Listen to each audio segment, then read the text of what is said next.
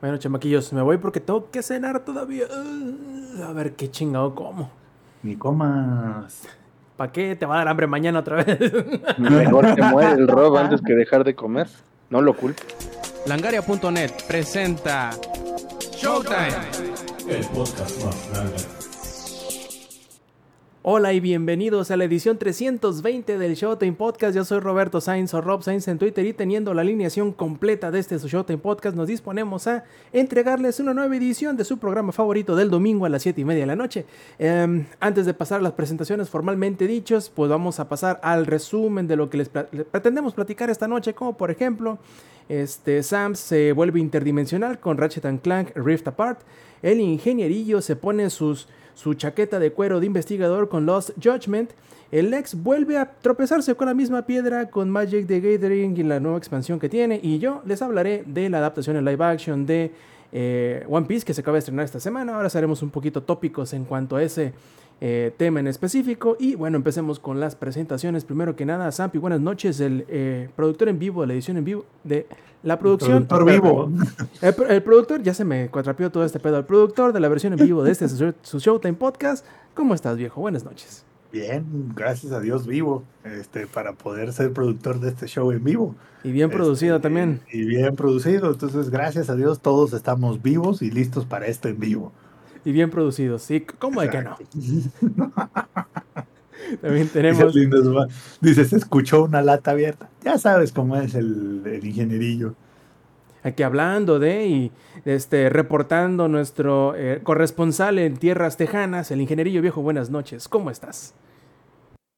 Bien, bien, bien, ya aquí listísimos para poder hablar de todas las cuestiones detectivescas de Yagami.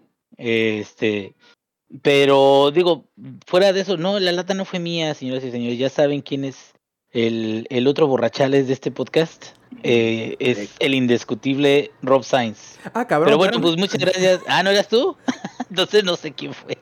Pero no, este, pues ya listos No. aquí para platicar, para ver qué, de, qué, qué tal nos sale este, esta edición, que yo creo que va a estar muy divertida.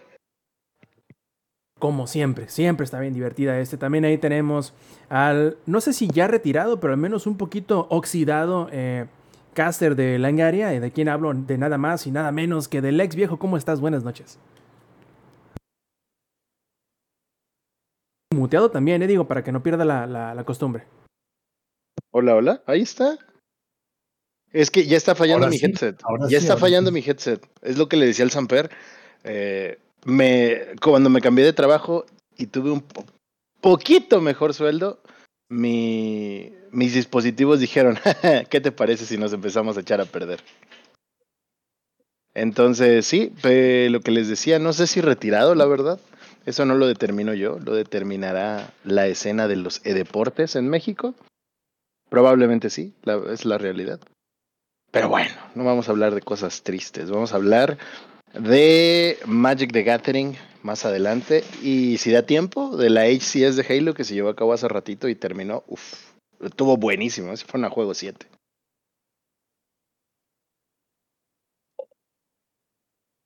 Míralo, Espérate, míralo. espérate, espérate, estaba aplicando un Lex, pero ¿sabes por qué? Porque no estaba volteando hacia la cámara ni hacia el micro, porque estaba escribiendo al mismo tiempo que hablaba. Acuérdense, amigos, que las personas, por más que queremos decirlo, no es cierto, no somos multitarea. Porque no ponemos atención a varias cosas al mismo tiempo. Pero en fin, este, a lo que iba es, eh, yo por mi parte he estado muy emocionado porque si me siguieran en las redes sociales se darían cuenta que estoy muy contento de todo lo que ha salido de One Piece esta semana y por lo tanto, con el anime, con el manga y con la adaptación en live action que platicaremos más al rato, yo he estado súper, súper contento y entretenido esta semana. Y pues eh, antes de pasar a los temas principales, recordarles a todos ustedes que nos están disfrutando las versiones pregrabadas en audio o en video de este su Showtime Podcast, que se echen una vuelta a las grabaciones de la edición en vivo que pretendemos hacer por lo general los domingos a las 7 y media de la noche, horario de la CDMX a través de twitch.tv diagonal langaria. Además, si se quieren enterar de los aplazamientos, cancelaciones, cambio de día o todo lo demás de este su Showtime Podcast, pueden encontrarlo en nuestras redes sociales, que están todas juntitas en langaria.net diagonal enlaces. Ahora sí, empecemos. Ahora vamos a empezar un tanto al revés. ¿A qué me refiero? Le vamos a pasar la, la batuta al Lex que dice que tiene muchas ganas de tropezarse con la misma piedra y caer en el mismo abismo y de que hablamos, obviamente, de ese mal que él pensaba que se había, digamos, erradicado y que se llama Magic the Gathering. Cuéntanos, güey, ¿cómo está esa nueva expansión? Lo que platicaba alguna vez con compillas del Magic era algo así como de... En el 2020, según yo, me iba a retirar porque me quedé sin chamba y pues ya no había varo para competir. Tuvo cabrón. Y dije, no, pues me voy a retirar. Y empecé a vender cartón que necesitaba para pagar las cuentas y cosas así, bla, bla, bla. Y me dijeron, mira, güey, nadie nunca jamás se retira del Magic. Siempre guarda el poco cartón que le queda y se arma un deck de Commander aunque sea. Nadie se retira del Magic, eventualmente todos regresan. Y sí, esta vez con Wilds of Eldraine, porque genuinamente la expansión se veía muy interesante por algo que se llamaba los cuentos encantados. Esto se refiere a cartas que no necesariamente eran de la expansión, sino del pasado de Magic, con encantamientos bastante, bastante fuertes y caros algunos. Eh, y por eso dije, pues puede que valga la pena entrar y efectivamente pagué mi pre de 500 pesitos y saqué como 80 dólares en cartón. Entonces hasta ahí todo iba bien. La expansión está muy entretenida para draftear. Eh, la verdad es que a mí el ambiente competitivo de Magic ya no me gusta. En general los, el cómo están llevando las cosas tanto en Magic Arena, que es la, parte virtual, como el formato de estándar. Antes estándar era como solamente si querías mamasear se hacían decks carísimos, pero ahora ya lo mínimo es un deck de 300 dólares y pues eso no va a suceder, ¿verdad? Con la situación económica como estamos y como dice Lois, ¿te parece que somos ricos? Pues no iba a suceder. Entonces dije, bueno, ¿por qué no? Vamos a, competir después de un tiempo a este entorno de sellado. Para los que no sean eh, conocedores del Magic, esto es, te entregan seis sobres y con lo que abres en esos seis sobres, armas un deck de 40 cartas y con ese deck, o, más decks, porque algunas personas logran eh, armar dos o incluso hasta tres, si les va bien, eh, con esos decks o deck puedes competir durante la ronda. Eh, de todos modos, aunque sigue siendo una competencia, se pretende que los pre-releases o los pre-lanzamientos sean más amistosos, porque muchos jugadores nuevos llegan a, a ese tipo de eventos, ¿no? Pero sigue siendo un evento sancionado eh, que sigue juntando puntos. La verdad es que yo ya no sé cuántos puntos tengo porque como les decía yo ya no compito, pero estuvo entretenido. Eh, armé un deck negro, verde, blanco. Me costó mucho trabajo armar, la verdad, porque no ¿Negro? la ¿Tu deck es negro? Efectivamente, güey. Porque es uno de los colores de Magic. Y, y- y funciona, la verdad. Está, está muy chido. De hecho, la, la carta más cara que abrí fue una carta verde. Y es que esa es la otra parte mágica de Magic. Cuando lo adquiere Hasbro, empiezan a hacer cosas que uno diría mm, cash grab. Mamadas, Mary James, mamadas. O sea, se convirtió en un cash grab porque empezaron a sacar. Antes eran cartas foil y ya. Eso era lo premium de Magic, que hubiera cartas foil. Y con la ex- expansión del Drain pasada, que fue hace tres años ya, sacaron eh, cartas en arte alterno. Y se empezaron a subir de precio y un largo etcétera, ¿no? Entonces ahora el valor para los coleccionables ha cambiado. eh, muchas cosas que la neta están eh, depredadoras. Es un sistema predatorio. Yo que ya saben cuál es mi take en, en el bien y lo del capital. Pero bueno, no lo sé.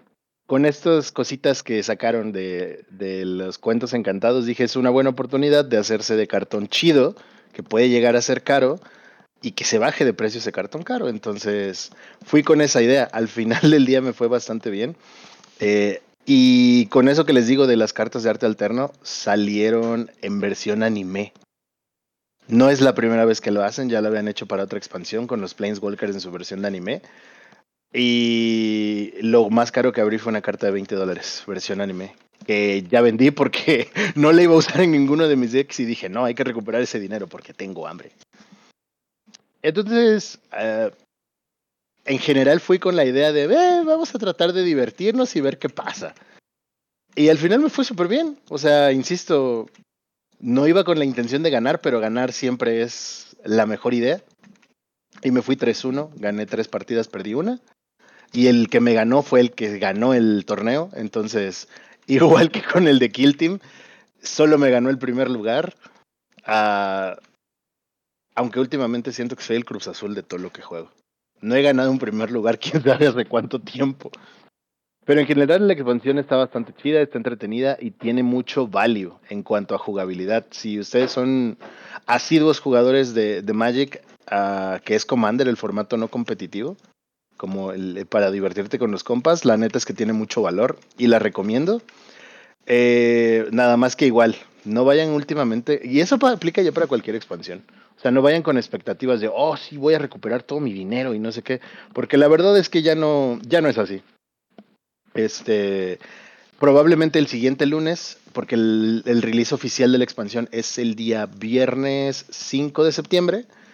eh, al lunes siguiente, los precios se van a empezar a bajar. Algunas cartas seguramente van a subir de precio y otras bajarán, pero probablemente las cartas que valgan 20 dólares van a valer 5 y algunas otras que si ya eran caras tal vez se suban más, depende de cómo se estabiliza el meta y cosas por el estilo. Pero mucha especulación acá. Es como criptomonedas, pero al menos estas las puedes vender cuando necesitas dinero. Pero esas sí son tuyas. Pero estas Sí, son- tuyas, güey. Oye, Lex, Sí, o sea, la duda nomás para aclarar el punto es, ¿salen Son- el miércoles? Son, NF son NFTs físicos. no, el viernes, el viernes, el viernes. ¿Sale el viernes o el, El viernes 5? Porque, es. porque No, son el viernes diferentes siete, el días. viernes No, tampoco. Sí, my bad. Es, eh, ¿No? ¿Qué, No. qué dice el viernes? ¿Ocho? No digas viernes. Ah, pues el 8. Ah, ok, entonces estamos. pero te digo, o el día o el, o el- o el número del calendario, decídete. No, no, no, el día viernes, my bad, my bad, perdón, me confundí amigos. Eso pasa cuando duermes menos de tres horas diarias, ¿no?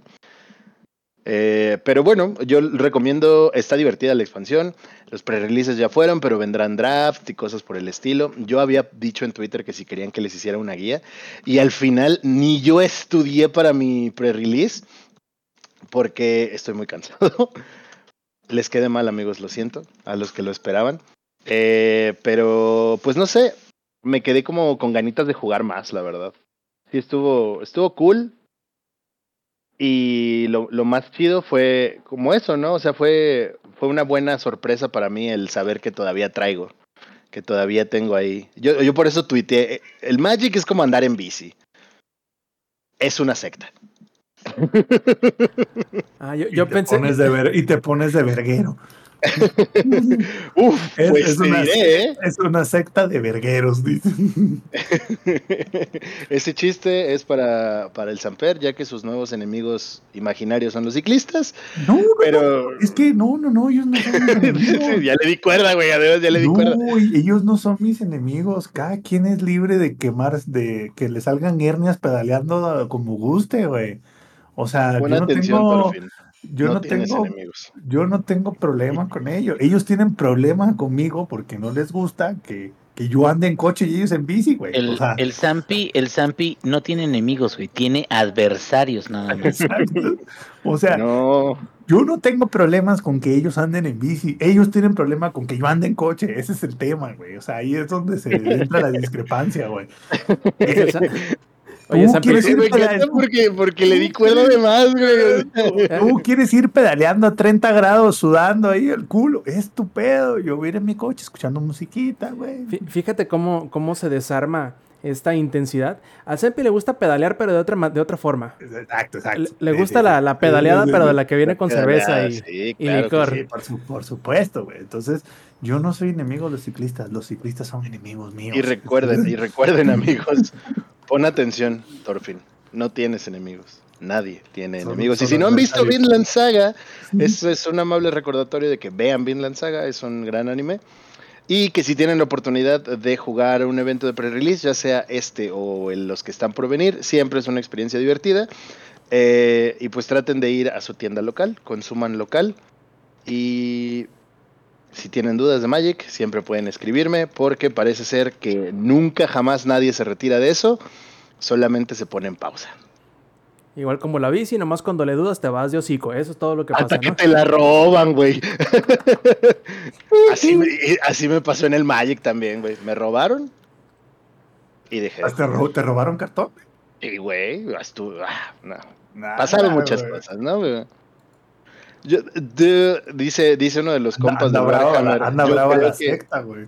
Yo creo que, que le pegué al niño Jesús o le menté la madre a la Virgen María en el Día de las Madres o algo, porque esta suerte O- no o- es o normal todo lo- o todo lo anterior. todo lo anterior.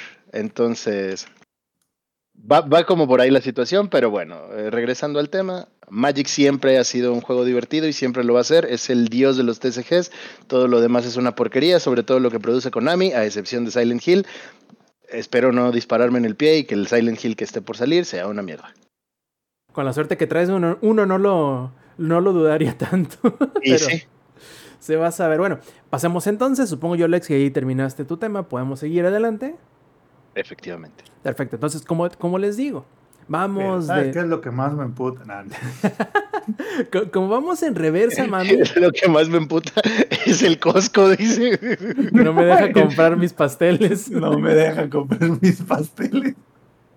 No me dejan emprender, güey. Bien neni, güey. Bien neni el comentario, güey. Híjole, bueno, como- Perdón, Roberto, Ah, perdón. Solo, no, espera, antes de seguir, solamente un comentario un poco XD. Me está diciendo la gente blanca y privilegiada que están molestos porque no alca- alcanzan pastel del Costco, que los bienes materiales deberían ser repartidos de una manera equitativa entre todos los que No, tienen no, acceso. no, no. Es que Mm, ahí, qué ahí es donde, curioso.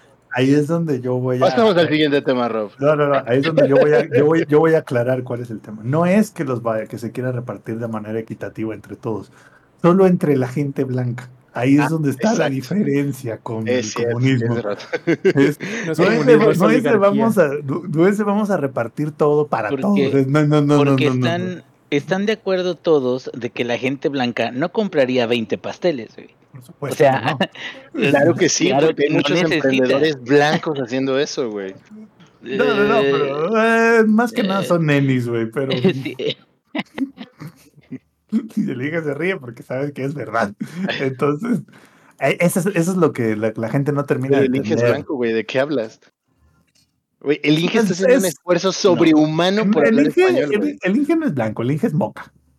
sí, No, yo, yo soy. No, está del lado correcto del muro, güey. Ya. No, Ya no, es no, pero. Pero el ser blanco no es, no es este, no es, un estilo de vida, es un, sí, es un estilo de vida, güey. más Es que un nada. estilo de vida, más que nada, sí, sí, sí. Y el Inge es, es moca, el Inge es moca. Así se llama una gatita que conozco. Es bien chida, moca, güey. Me cae bien. Diciendo que el, que el Inge es una gata. No. El Inge es, es un águila calva que lleva libertad por el mundo.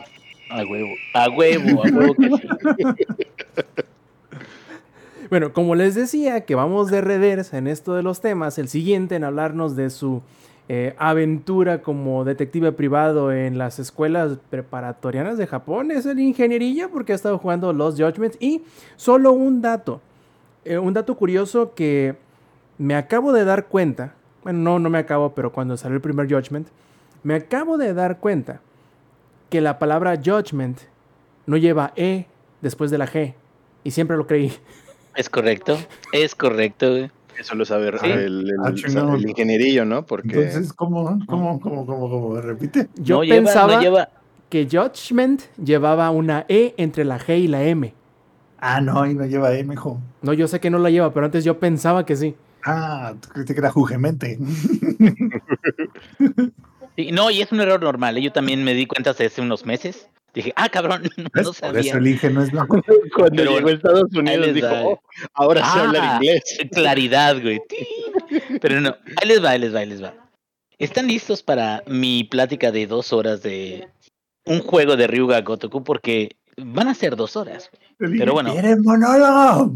¿Quieren que? Este, sí, y, y- y tal cual, como el chaborruco ese, igual ya, este, traigo mi gorrita y todo. Bueno, mira, eh, les platico rápidamente, digo, para aquellos que no estén muy familiarizados. A mí me gustan los juegos de Ryuga Gotoku. Digo, no sé si algún podcast lo habré mencionado o habré dicho así como una pista acerca No, de que son juegos que me agradan. No, No, no, lo has dicho no, en un ¿eh? podcast, No. lo has dicho como en todos los que ha salido.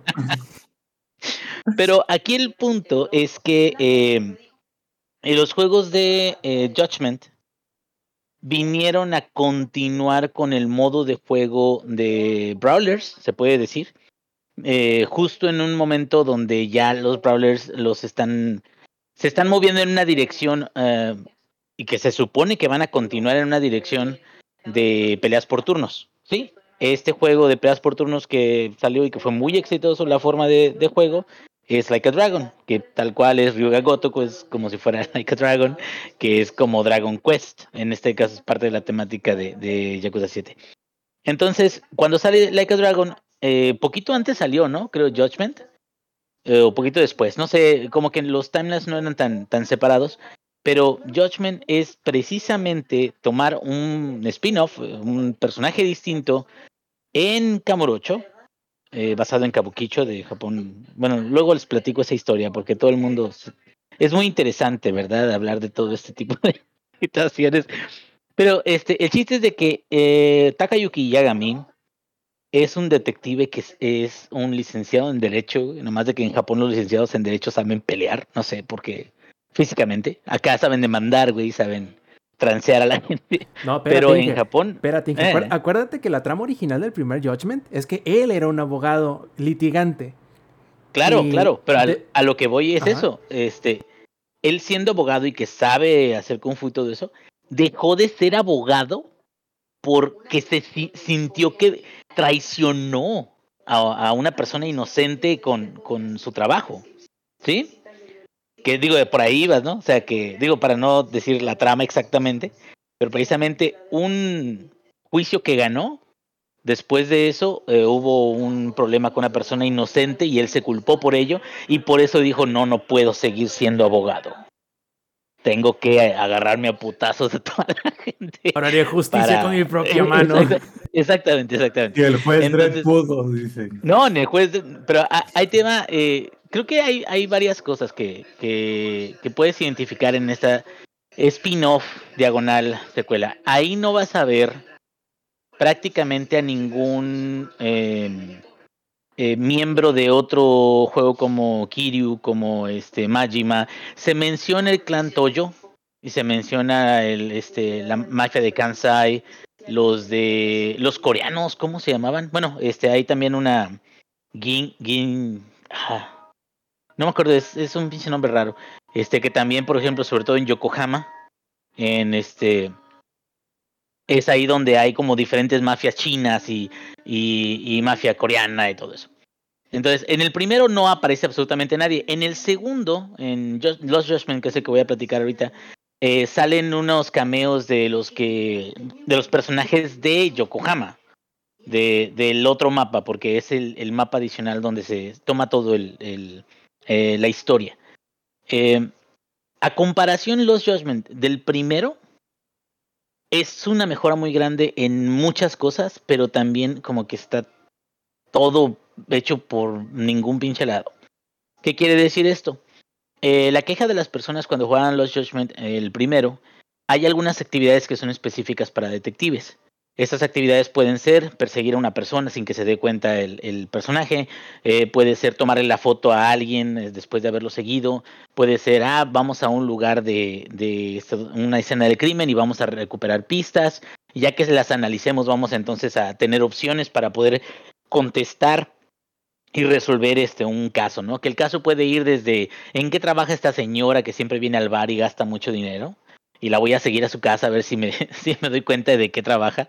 O puede ser también, ay, voy, una señora me encargó de que eh, siguiera a su esposo para ver si la engaña, ¿no?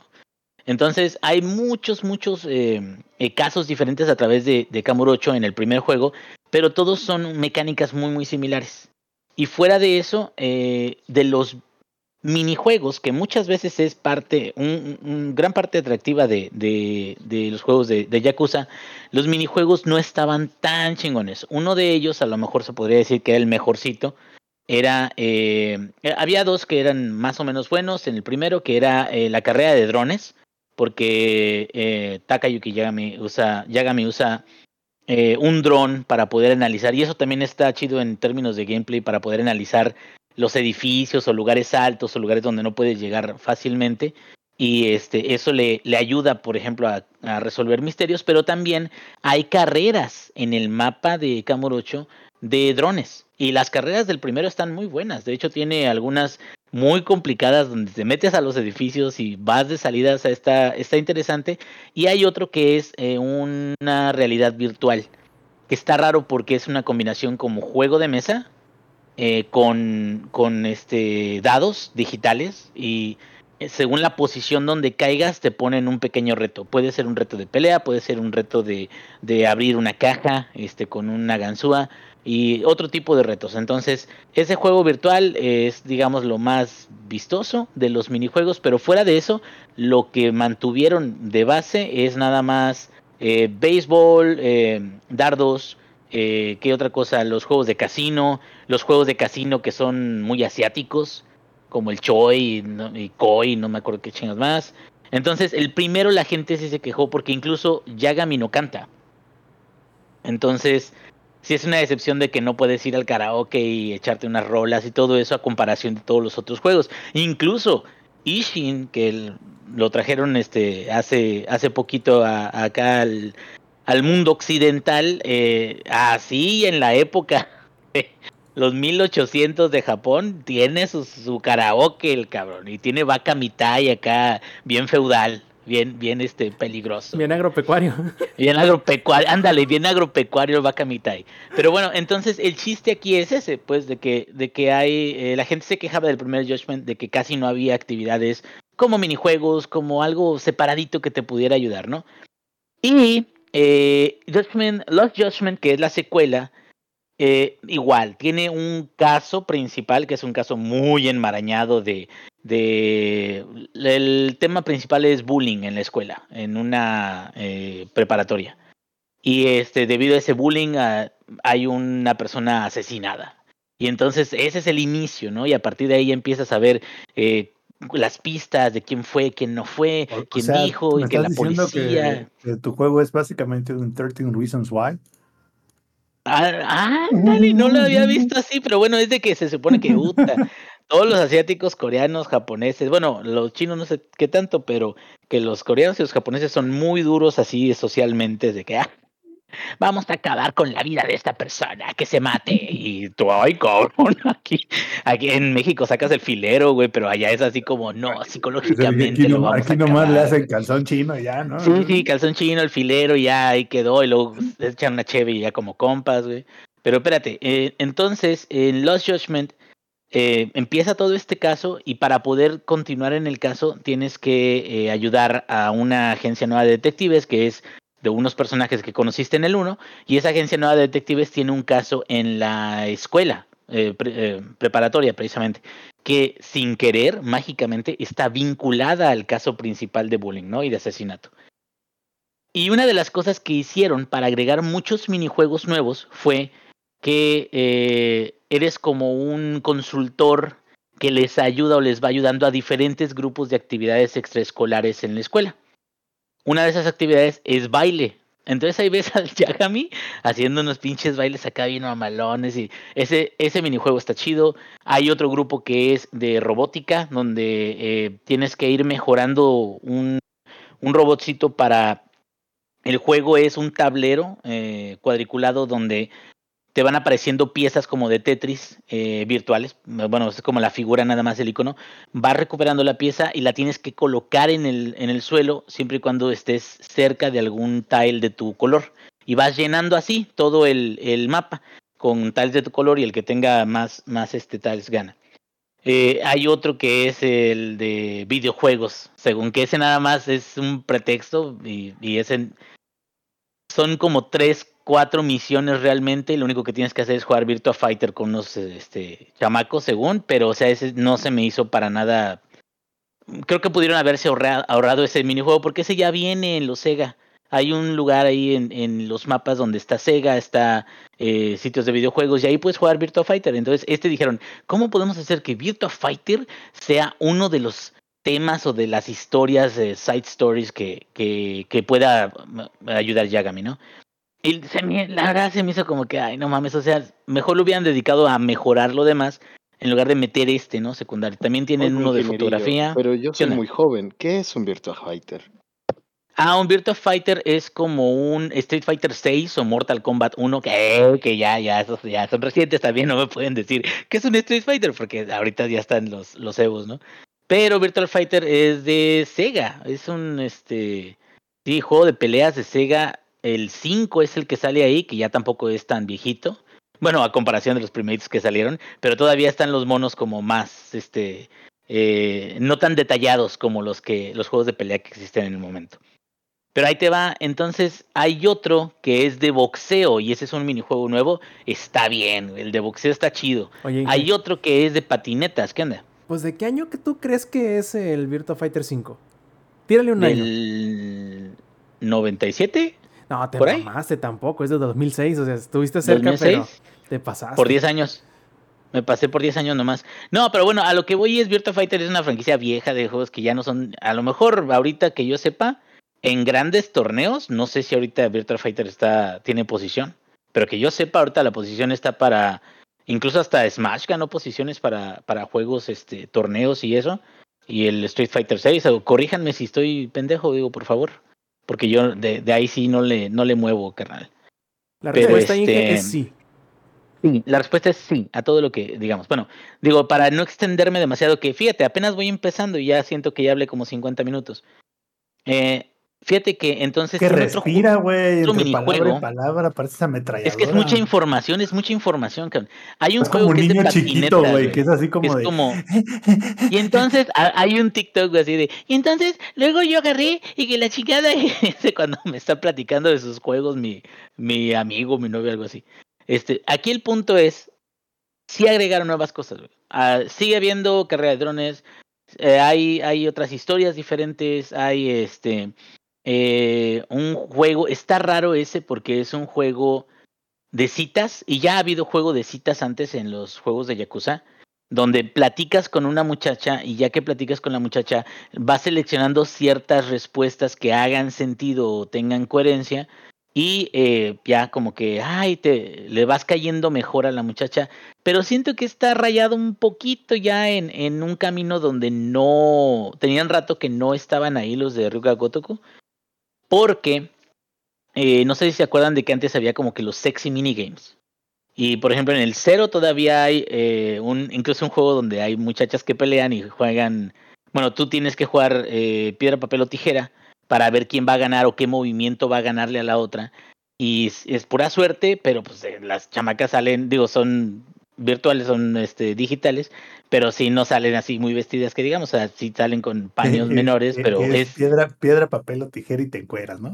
Sí, sí, sí, sí, no, pero fíjate que, que digo, ya después de rato que te quedas, voy a sacar los logros, ya como que se te olvida ese rollo y te quedas, me voy a enfocar en este, en este PEX, pero sí te das cuenta de que estaba muy, muy dirigido a, pues, tal cual, a un público, este, eh, masculino, que quiere así, ay, mira, esto es como para mí nada más, y no sé, o sea, como que siento que ya después de un tiempo se quedaron, no, sabes que vamos a pararle, porque incluso en Song of Life, hay una un minijuego eh, sexy de, de un chat en, en internet. Y ese de chat en internet es, es, ese está fuerte. Y también el de Kiwami 2 es un gravure photoshoot, que es este tomar un set de fotos. Y también está.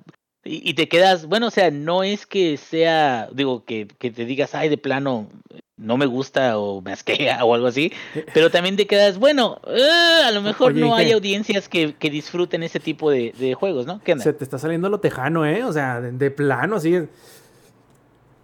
De- ah, hombre. todo. No, hombre, no, para nada, para nada. ¿qué En cristiano, el compadre. No, pero a lo que voy es esto. No es, yo no digo para nada que, ay, está mal, sino más bien, creo que si ya se estaban separando en general, Ryuga Gotoku, como de ese tipo de intenciones, ese tipo de juegos, por ejemplo, en, en el, en el Like a Dragon lo hicieron perfecto. O sea, a pesar de que incluso hablan de un Soplan, a pesar de todo eso, realmente no incluyeron nada porque pues están muy divertidos los juegos, o sea, no, no, no necesariamente tiene que ser algo así. Eh, incluso creo que sí hay un lugar, hay un bar donde puedes ir, pero pues no hay nada más que vas a comer y ya. Y es una animación así de, ah, ya comió aquí. Pero no hay como actividades. Y en este otro es un barecillo donde vas y le das una bebida alcohólica a una muchacha que es de preparatoria hasta que le caigas muy bien y entonces ya cuando le caes bien a una, ahora viene otra que dice, a ver, vamos a ver si a mí me caes bien también. Y como que es una interacción, no sé, a lo mejor ya eh, estoy viejito, como dices tú, soy muy tejano, no sé. Está un poco raro ese pedo, dije. Está, está, no, no es que está raro, pero a lo que... Es muy japo, güey. Esa es la cuestión. Eso, eso, eso, o sea, yo creo, fuera de Y, ahora, solo sin como, mame, ¿qué porque lo iba a preguntar solo por mame. Oye, ingenierillo, ¿qué es un Southland? Para los que no lo sepan, es básicamente, pues, donde vas a bañarte con una muchacha, pero no hacen nada. O sea, solo se bañan y ya. Entonces, No, ese espérame, tipo de espérame, cosas- Lex. Hay, No hay levantes- Softlands donde sí pides el servicio completo. No, levantes falsos, eh, Lex. No te bañas con la muchacha, la muchacha te baña. La Con muchacha el te baña, sí, cuerpo. Ajá. O sea... Es y que no tienen estropajos, güey. Son muy japos, güey. Como no tienen estropajos. No les pues alcanzan, pobrecitas. No les alcanza. No, no pues es que es una isla pequeña y los recursos naturales son limitados. Y pues los estropajos al final del día son una fruta. Eh, Exacta, exactamente, exactamente. Bueno, entonces cosas de este tipo, eh, haz de cuenta que tú para ir avanzando en esa historia y poder disfrutar de eh, los diferentes minijuegos que tiene el juego, terminas jugando 10 veces, bueno, 10 no, 5 veces el del baile. Ya pasaste un poquito, ahora, ¿sabes qué? Ahora tienes que ver otro, otro que es el box. Y ahora tienes que pasar ciertos niveles del del box para poder desbloquear el otro. Entonces, como que hay bloqueos para poder jugar otra cosa o para poder este, encontrar otro tipo de actividad. Y eso creo que también te para un poquito el rollo porque te quedas, no puedo, tengo ganas a lo mejor de hacer más eh, baile, ¿no? Que el de baile está muy chido, pero no puedo porque para poder continuar o avanzar en la historia, tienes que tener eh, ciertos talentos que se van subiendo cada vez que terminas misiones de esas de la escuela.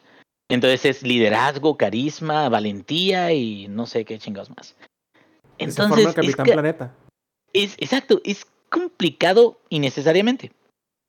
Y eso creo que para mí es lo que como que... ah, o sea, tiene buenas actividades, sigue teniendo, eh, como ahora tiene Yokohama, tiene golf, que no tenía el primer juego. Sigue teniendo béisbol, sigue teniendo dardos, eh, tiene carreras de, de drones también. Tiene este, el de la patineta no es nada más como tipo Tony Hawk, que por cierto está muy chiquito. O sea, la verdad yo creo que también no era necesario. ¿Sabes cuál estuvo muy chido, Rob? El, el Dragon Kart de Laika Dragon. Ese está muy chido en Yokohama. Acá hicieron con patinetas carreras en las calles de Yokohama, pero siento que no les quedó tan chido. Pero bueno, eso ya también es, es este, a lo mejor preferencia personal. Entonces el conjunto de todas las cosas que vienen, a lo mejor es como si tú dices, es que te quejabas de que no tenías muchas opciones para comer, pues te traje un buffet, cabrón. Pero es un buffet donde tú estás sentado en medio de la mesa y la mesa mide 10 metros, cabrón.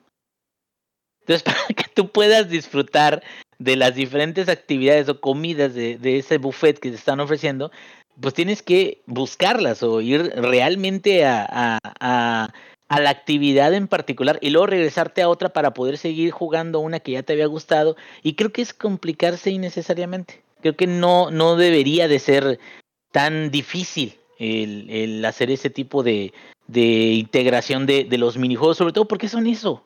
O sea, son minijuegos. Y digo, la temática de que es todo con preparatorianos y, y Yagami, digo, sale de la nada y empieza a ser el mejor consejero que han tenido todos, también es así de, ay, no mames, pero creo que a lo mejor quisieron hacer una combinación de, vamos a darte estos minijuegos, pero va a ser como subhistorias o tramas, como, eh, no sé si recuerdan que les he platicado, en Yakuza 5 son cinco personajes y cada uno tiene una sección que se llama Another Drama creo que menos este, ¿cómo se llama? El de Finance, creo que él no tiene. Creo que tiene eh, Haruka, este, Taiga Seijima, eh, tiene este, eh, Kiryu, pero bueno, el punto es, Another Drama era, Kiryu era taxista y tenía carreras de, eh, en contra de otros güeyes, que era también un minijuego sencillo, pero ese era su otro drama aparte de la campaña normal. Haruka era idol y entonces tenías que ir a, presentaciones con los fans, tenías que cantar, tenías que bailar en la calle, eh, Taiga Seijima eh, fue una montaña y estaba cazando. O sea, está, está mamón ese pedo. A mí me gustó un chingo, pero también era porque cada quien tenía como un área específica. Y aquí Yagami hace todo. Pero todo, cabrón, todo. Entonces, sí creo que termina siendo un poquito como lo que mencionaba, justo antes del podcast estaba hablando con, con Rob, de que eh, volví a instalar, eh, tontamente volví a instalar eh, Valhalla. Y me di cuenta de que no debí de haber hecho eso. Como dijo, I think I made a huge mistake. Creo que hice un error horrible. Porque ya me gasté esa descarga y lo desinstalé, yo creo, una hora después de que terminé de jugarlo. Este, el problema es que son juegos que son tan vastos que te dan hueva jugarlos hasta cierto punto. O sea, sacar el 100 de Lost Judgment yo creo ha de ser más o menos sacar el 100 de Yakuza 5 pero sin tanto corazón. Yakuza 5 tenía un chingo de madres, güey, pero un chingo de cosas que podías hacer. Y como que te quedas, bueno, o sea, como son personajes distintos, son mapas también diferentes, porque tenía un mapa por cada este personaje. Y te quedas, bueno, mínimo ya estoy cambiando todo eh, el, panorama, ¿no? Y con Yagami está Kamurocho y está Yokohama y párale de contar, cabrón. Y dale, y dale lo más que puedas a todas las actividades y todo lo que tenemos aquí. Y creo que no alcanza a mantenerse o a justificar muchas de las formas en las que hicieron el, el contenido adicional. Fuera de todo esto, el combate está muy mamón, está muy chingón. Y creo que sí, Kiryu no habría podido ser ese combatiente porque es un combate muy eh, ágil, muy rápido, muy acrobático. Y sí se la crees a, a, Yagami o al menos al actor que, o bueno, el, personaje que crearon, de que él puede ser muy ágil como tal cual, es como Bruce Lee, de cuenta en esteroides. Y Kiryu es más de fuerza bruta, entonces Kiryu no podría estar haciendo esas volteretas y esos golpes. Y este, entonces, fuera de eso, el combate está muy chingón. El combate está muy, muy divertido también. Eh, tiene eh, unos este, extractos que puedes tener casi como superpoderes a la hora de las peleas, me ayudaron un montón también. Y eh, la historia de la campaña sí me entretuvo más que la pasada, para ser bien honestos. Sí está eh, interesante lo que es la historia principal, sobre todo a partir de la mitad al final. Creo que, que está bastante bueno y ya el final, digo, eh, flaquea un poquito, pero no, no es nada grave. O sea, creo que toda la experiencia está muy chida. A mí me gustó el juego, pero siento que no voy a regresar a terminar las actividades porque son madral. Pero este, creo que sí eh, me gusta más ver que hay cierto tipo de calidad en lugar de una cantidad encabronada de todo lo que se nos ocurrió, incluso tratando de hacer este un, una reutilización de los mismos juegos que te puedes encontrar en otro lado, como el que les conté de el club de los videojugadores. Y nada más lo único que hace es de que te pone un juego que ya puedes encontrar en otro lado, pero hace como una historia acerca de eso. Y no creo que le haya agregado mucho. Entonces, ese tipo de cosas, ah, como que a lo mejor si dejas de dedicar esas mamadas, eh, le dejas de dedicar tiempo a esas mamadas y te enfocas en hacer juegos mejores, como por ejemplo el de patinetas está chido, pero como que no es suficiente, o más bien pudieron haberlo hecho un poquito más, más elaborado, y no es así, o sea, se, es, termina siendo un poco repetitivo. El de boxeo está muy bueno, el de baile está muy bueno también, y creo que eh, los demás, pues no, o sea, son, son como nada más reordenar. Bueno, el de robótica me, me dio un poquito de hueva, pero este, ese es porque a lo mejor sí no, no me, no me llamó tanto la atención, pero fuera de eso, el contenido que le vayan a agregar a los futuros juegos, si es que va a haber más juegos de, de Yagami, tiene que ser un poco más divertido. Cabrón. O sea, eh, tristemente hay algunos minijuegos que no los tocas ni con un palo, como yo, por ejemplo, los de casino, me quedo, no mames, o sea, para casino mejor, este, ¿cómo se llama? Poker Night de, o, el, o, hasta el, las mesas de, de Blackjack o de póker en, en Red Dead Redemption 2, el aclamado y técnicamente milagroso Red Dead Redemption 2. Pero mi punto es ese, mi punto es, yo voy a Yakuza a un juego donde me estoy quedando dormido en el cine, a jugar carreritas, a este cantar como un idol, a juegos de ritmo como el karaoke. Como que siento que ese tipo de cosas sí te sacan mucho del ritmo de nada más estar en el drama o peleando contra gente en la calle, contra japoneses en la calle, güey. Y listo, güey. Eso es todo lo que tengo que decir. ¿Alguna pregunta? Yo sí tengo una pregunta, Inge. A ver, Dígame. eh, no sé si te acuerdas que. Poquito después de que salió Judgment 2, eh, bueno, este que es Lo- Lost Judgment, Los Judgment. eh, pues hubo cierta polémica, ¿no? Entre la agencia que maneja la, el actor que además de dar la voz presta la imagen para este, este el personaje principal de, de Lost Judgment. En donde parecía que no les iban. Son muy mamones en la agencia, en pocas palabras, ¿no? Como que no les gustó el hecho de que eh, el primer juego saliera en PC y eso diera la posibilidad de que la gente eh, manipulara la, la- la apariencia del personaje, ajá, o que Sí, lo sí. pudiera extraer, ¿no? De los, de, de los archivos del juego y utilizarlo en otro lado. Entonces, por ahí se dice el rumor porque ya no ha sucedido nada, ni se ha anunciado nada desde 2020 que salió eh, Lost Judgment. Eh, no se ha anunciado nada más. Entonces, muchos dicen que a lo mejor el, el detalle va a ser en que no va a poder eh, continuar o siendo sea, el mismo actor, ¿no? Exactamente. O tendría Tú- que hacer una historia nueva o diferente. Exactamente. Entonces, ¿tú, ¿tú qué preferirías? ¿Que le cambiaran de apariencia y voz o que fuera otro personaje dentro de los que ya conoces del universo de, la serie Judgment? Pues, híjole, sí, me la pones bien dura, Rob. Porque, digo, aparte, aparte, porque a pesar de los pesares, creo que es un buen actor. Creo que sí, no, a mí no me cae mal. El actor en sí no me cae mal. O sea, incluso creo Es que buen actor es chavo, ¿eh? más, eh, sí, sí, sí, y es, es más icónico este actor que el que hizo a Tanimura, que ya ves que también tuvo un problema con drogas y lo cambiaron en, en el 4. En Yakuza 4, el actor de Tanimura, ese, pues ya sabes, pedos y dicen no, entonces ya no podemos usar la imagen. Y para el remasterizado creo que le pusieron Güey, otro. se hizo canon de golpe. ¿Qué? ¿Qué? ¿Qué se hizo canon?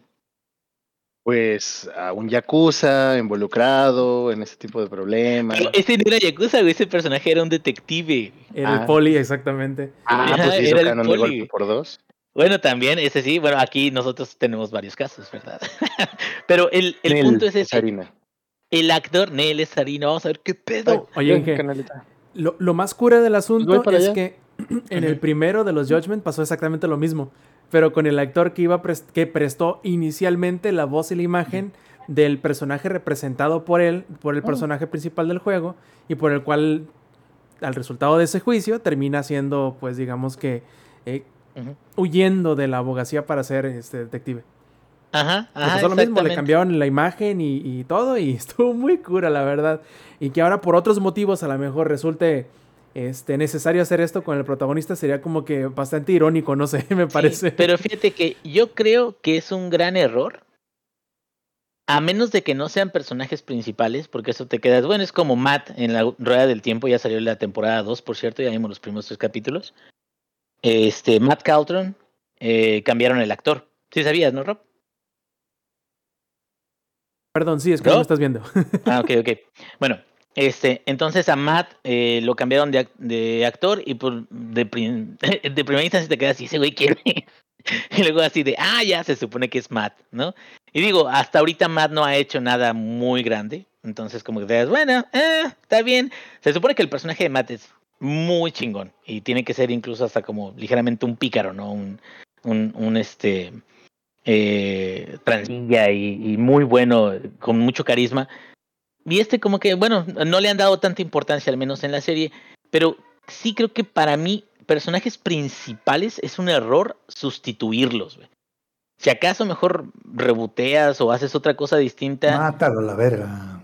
Güey, es que por ejemplo, es como lo del Witcher, ¿no? Que dicen que viene el, el Hemsworth. ¿Para qué? ¿Para qué, güey? Y O ni sea, siquiera el es- Hemsworth bueno, que es lo peor del y ni caso. siquiera es el Hemsworth que cae bien. Es otro Es el cabrón. exnovio que- de Miley Cyrus, Es el exnovio, exacta- exactamente. Es el exnovio de Miley Cyrus, güey. Entonces, mi punto es. Yo preferiría que ahí dejaran a Judgment. O sea, y tienen mucho drama y tienen muchas cosas para seguirse. Viene eh, Gaiden, que Gaiden lo estoy esperando con ansias. ¿No será, no será Gaiden resultado de, de, de, Puede ser. de esa porque ¿quién- polémica?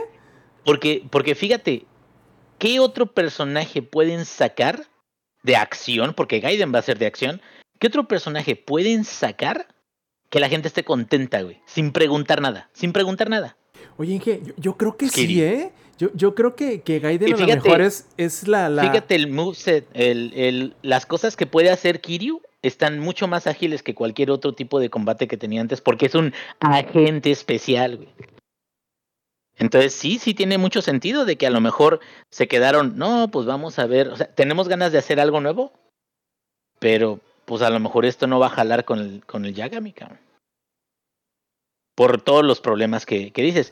Pero bueno, aún así, si siguen sacando, pues vamos a seguir probándolos y viendo qué onda. Pero lo que me sorprende es eso, de que Gaiden se supone que está ¿qué? entre Laika Dragon y, este eh, Infinite Wealth, o bueno, el, el 8. Sí, va- entre comillas va en el orden en el que está saliendo. O sea, es Like a Dragon, Ajá. luego Gaiden y... No, de hecho no. Se supone que, que cuenta la historia de lo que pasó entre el Antes 6 y de el Laika 7. Dragon. Ujú. Sí, o sea, porque en, en Laika Dragon se supone de que él está muerto, entre comillas. Bueno, o sea, como que es. Es, el- es la sorpresa del juego que a mí me encantó, por cierto, cuando salió me quedé, ¡ah, no mames! Pero yo lo que quiero saber es qué le pasó a Kiryu. ¿por qué tiene el cabello así como que cerró ciclos en el 8? O sea, lo tiene así como largo, como canoso, como platinado. ¿Qué se hizo, cabrón? Pero bueno, fuera de eso, las canas, eso es. ya sé, pero, pero mi punto es eso. Creo que en términos de personajes, incluso salté un tweet de esto hace, hace tiempo, de personajes favoritos y, y que te quedas, no, es que sí está muy cabrón. Yo creo, a pesar de su carisma y a pesar de que actúa muy bien el chavo y todo eso, yo creo, primero voy por, por Esma, no, primero voy por Kiri, luego por eh, Ichiban y luego por, por Yagami. Porque no, o sea, la, la neta le veo mucho más corazón a Ichiban y a, y Kiryu, pero también creo que es, es este, ¿cómo se llama? Es como un concepto platónico de los dos porque son como paladines, aunque tengan fallas. Sobre todo Ichiban. Que Ichiban siento que es un poco más humano su personaje que el de Kiryu. Kiryu es sobrehumano, o sea, ese güey no, no existe. No hay un güey que pueda ser Kiryu, pero él es el concepto, Ni ¿no? a de- misilazos lo pueden matar a ese vato. O sea, ni a misilazos lo pueden matar, no, ni John Wick. Pero bueno, eh, la idea sí es esa, como dijiste, Rob. Si me dijeran, cambiamos el personaje o hacemos otra cosa, mejor hagan otra cosa, güey. Porque el actor sí se ha ganado al menos que le respeten lo que hizo, güey. De, de hecho, creo recordar, voy a preguntarle a, a uno de mis amigos que dice que el chavo este que da la imagen y la voz al personaje principal de, los juegos de Judgment eh, participó en una serie que es prácticamente Judgment, pero en formato de serie de, de live action, por ahí de los 2000, Ah, mediados de los pásala. 2000. Te, te voy a decir Pásala, cómo se llama.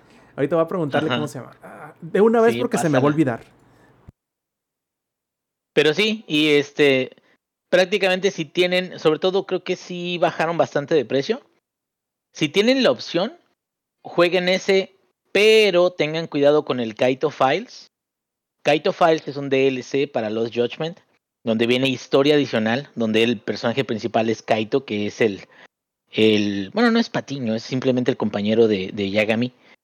Y, sin embargo, no agrega eh, minijuegos, no agrega nada más que historia. Y no agrega mapa nuevo, no agrega actividades nuevas, simplemente es como unas horas de historia de una misión de Kaito en particular.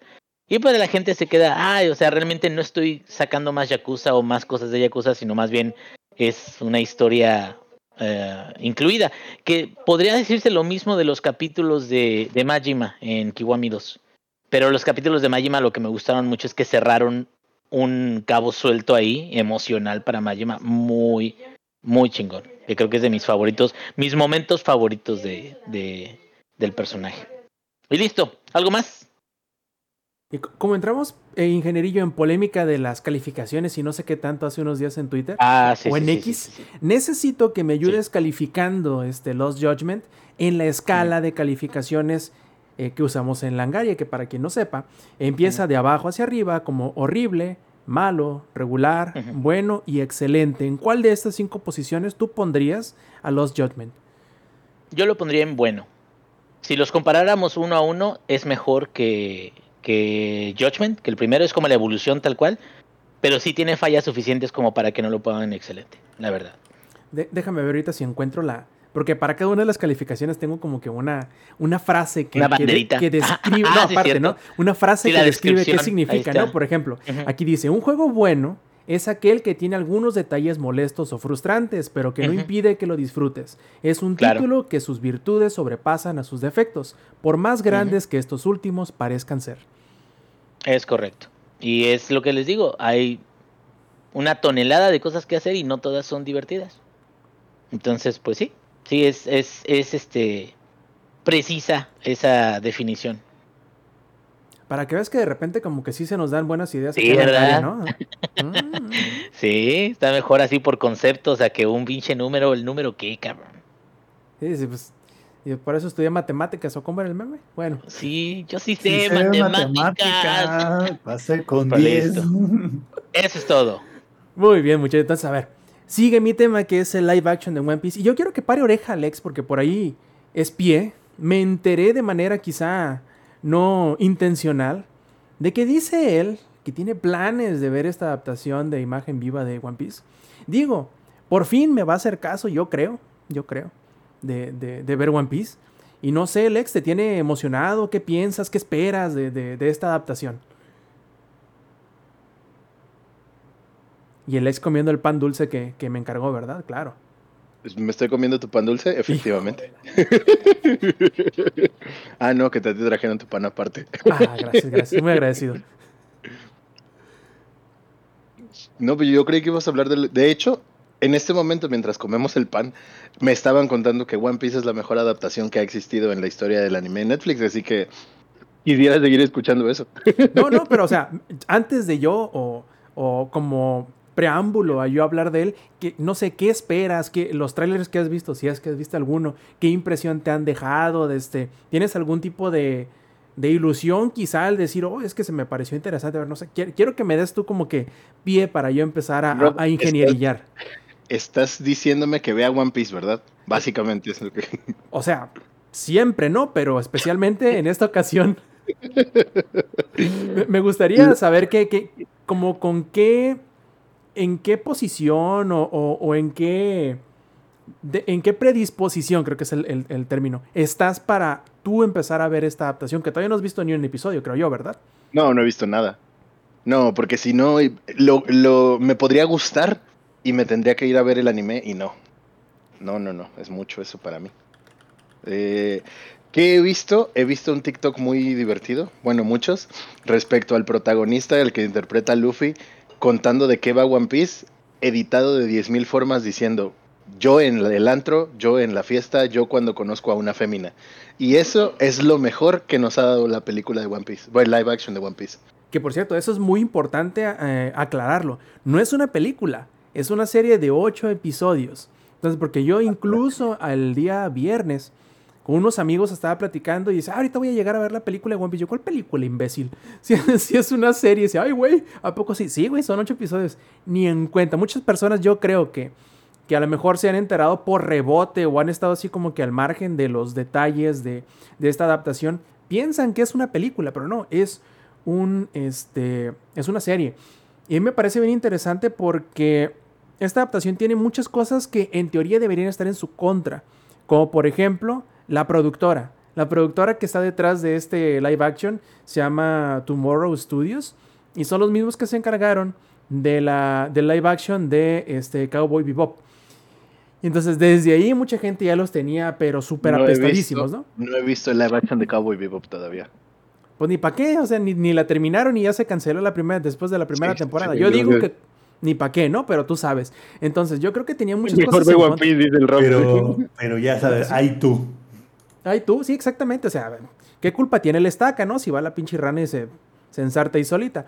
Eh, la cosa está en que también yo creo que los. Y eso es mucha parte culpa de nosotros, y me incluyo, que somos la fanaticada de One Piece en lo general, ¿no? Tanto del manga como del anime. En donde.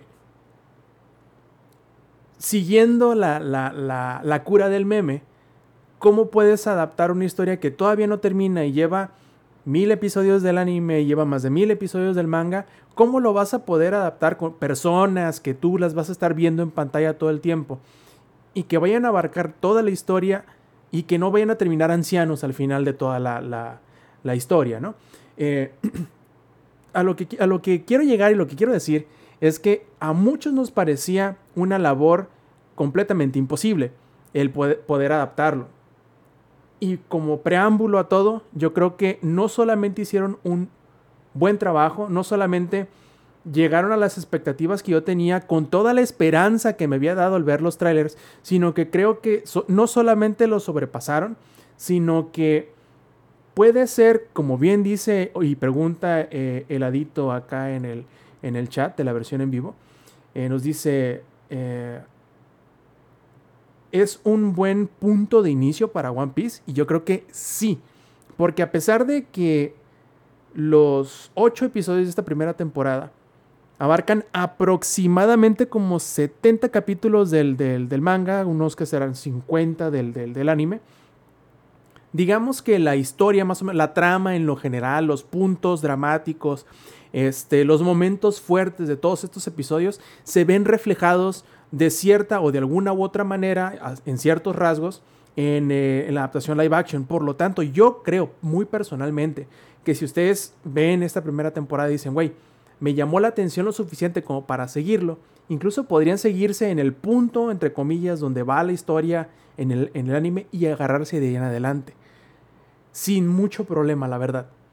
Porque sí te da las herramientas suficientes, no solamente para entender de qué va la historia, para saber eh, la intención detrás de la historia y para comprender las situaciones, aunque fantasiosas, quizá un poquito exageradas, como por, como por ahí dicen en Estados Unidos, larger than life, así que son muy, este, más allá de toda, toda, este, marco de referencia en la vida normal de una persona, yo creo que son bastante bien replicadas en el anime.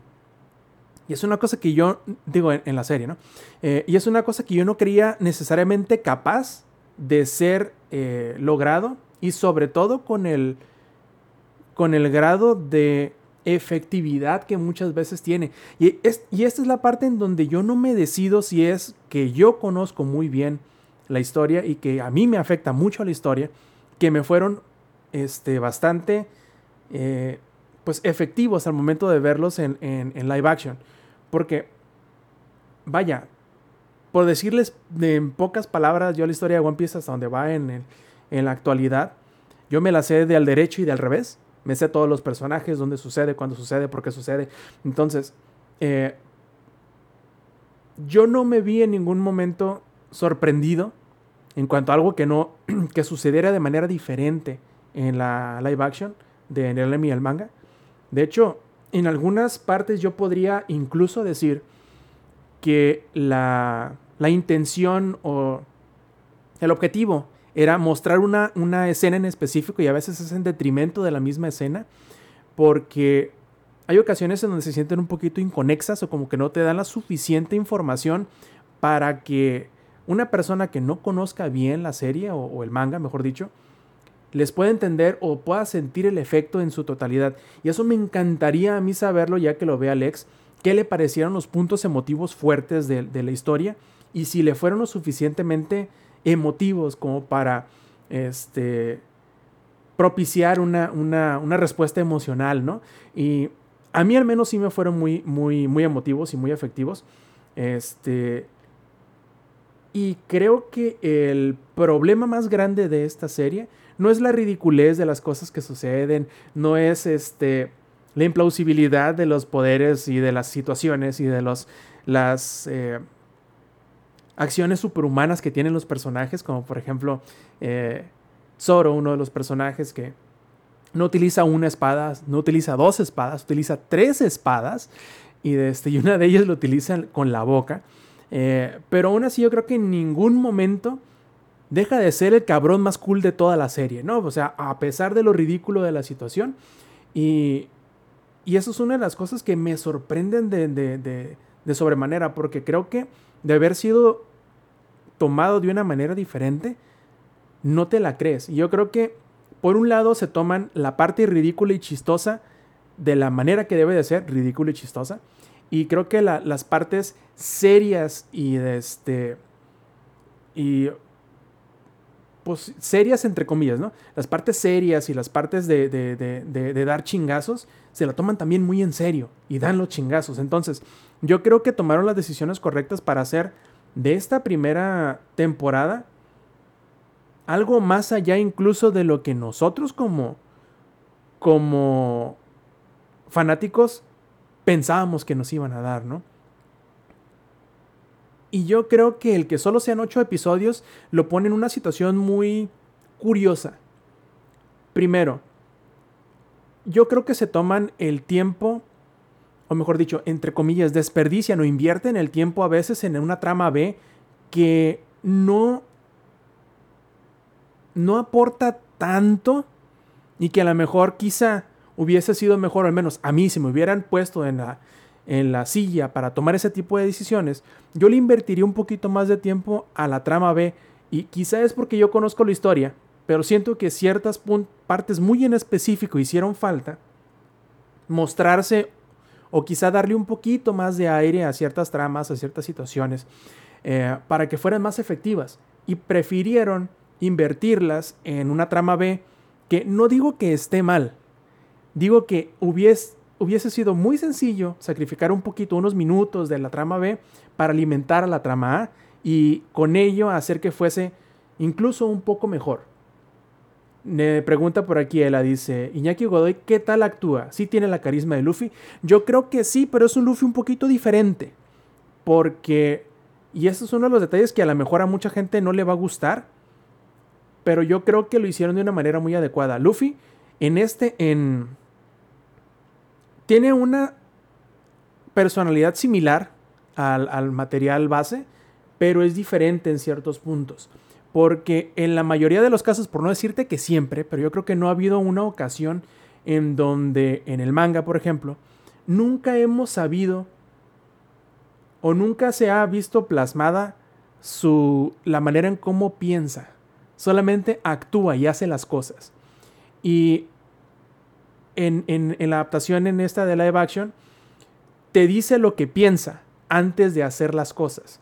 Y creo que si de algo peca esta adaptación de live action es en donde no es nada sutil.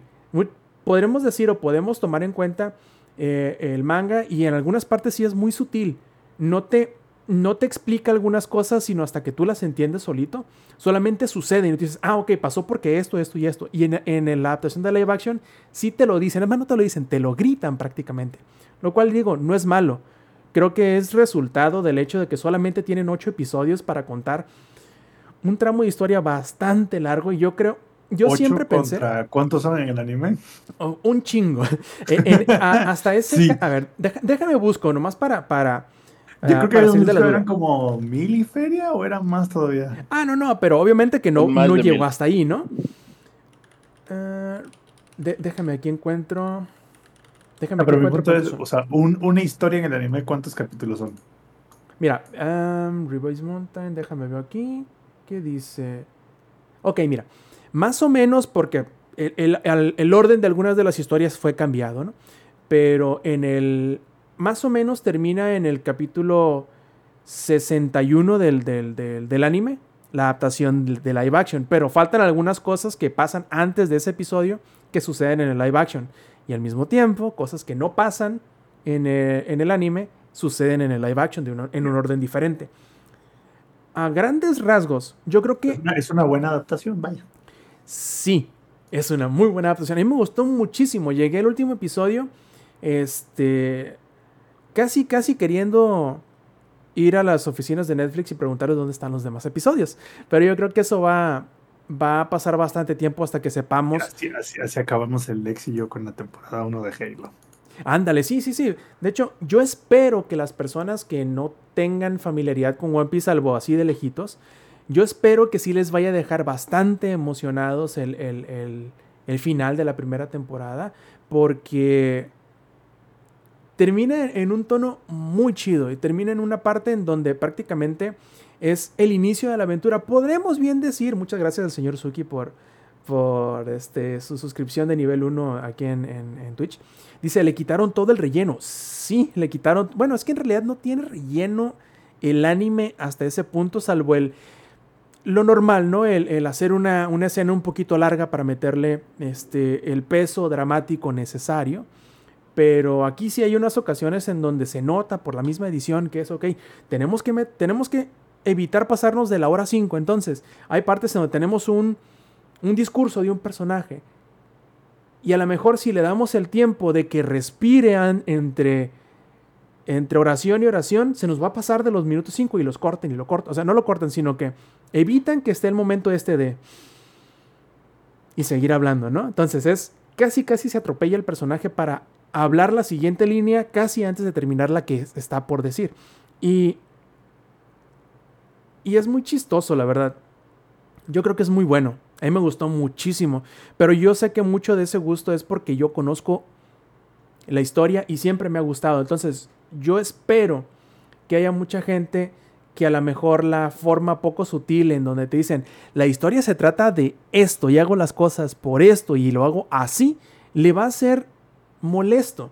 Porque no a todas las personas les gusta que les, gusta que les des la trama masticada y en la boca. Pero aún así yo creo que hay bastante valor detrás de la serie, creo que está muy bien hecha. La actuación por ahí pregunta Leito que si sí tiene el carisma de Luffy, sí, pero es un Luffy diferente.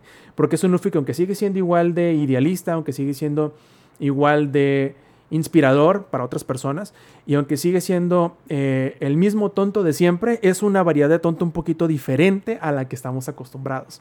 Es una eh, parece que tiene una inteligencia emocional un poquito distinta a la que demuestra en el material base, pero no por ello creo que sea algo malo. Simple y sencillamente es como si...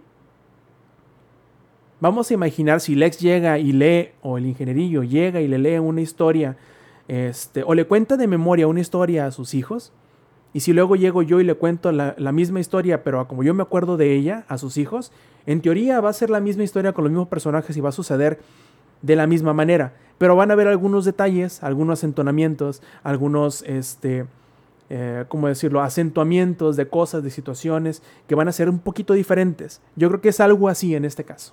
Y yo espero que si vaya a haber segunda, tercera, cuarta o las que sean temporadas, eh, puedan darse un poquito de respiro. Pero lo que sí me temo también es que no vaya a ser una serie muy larga.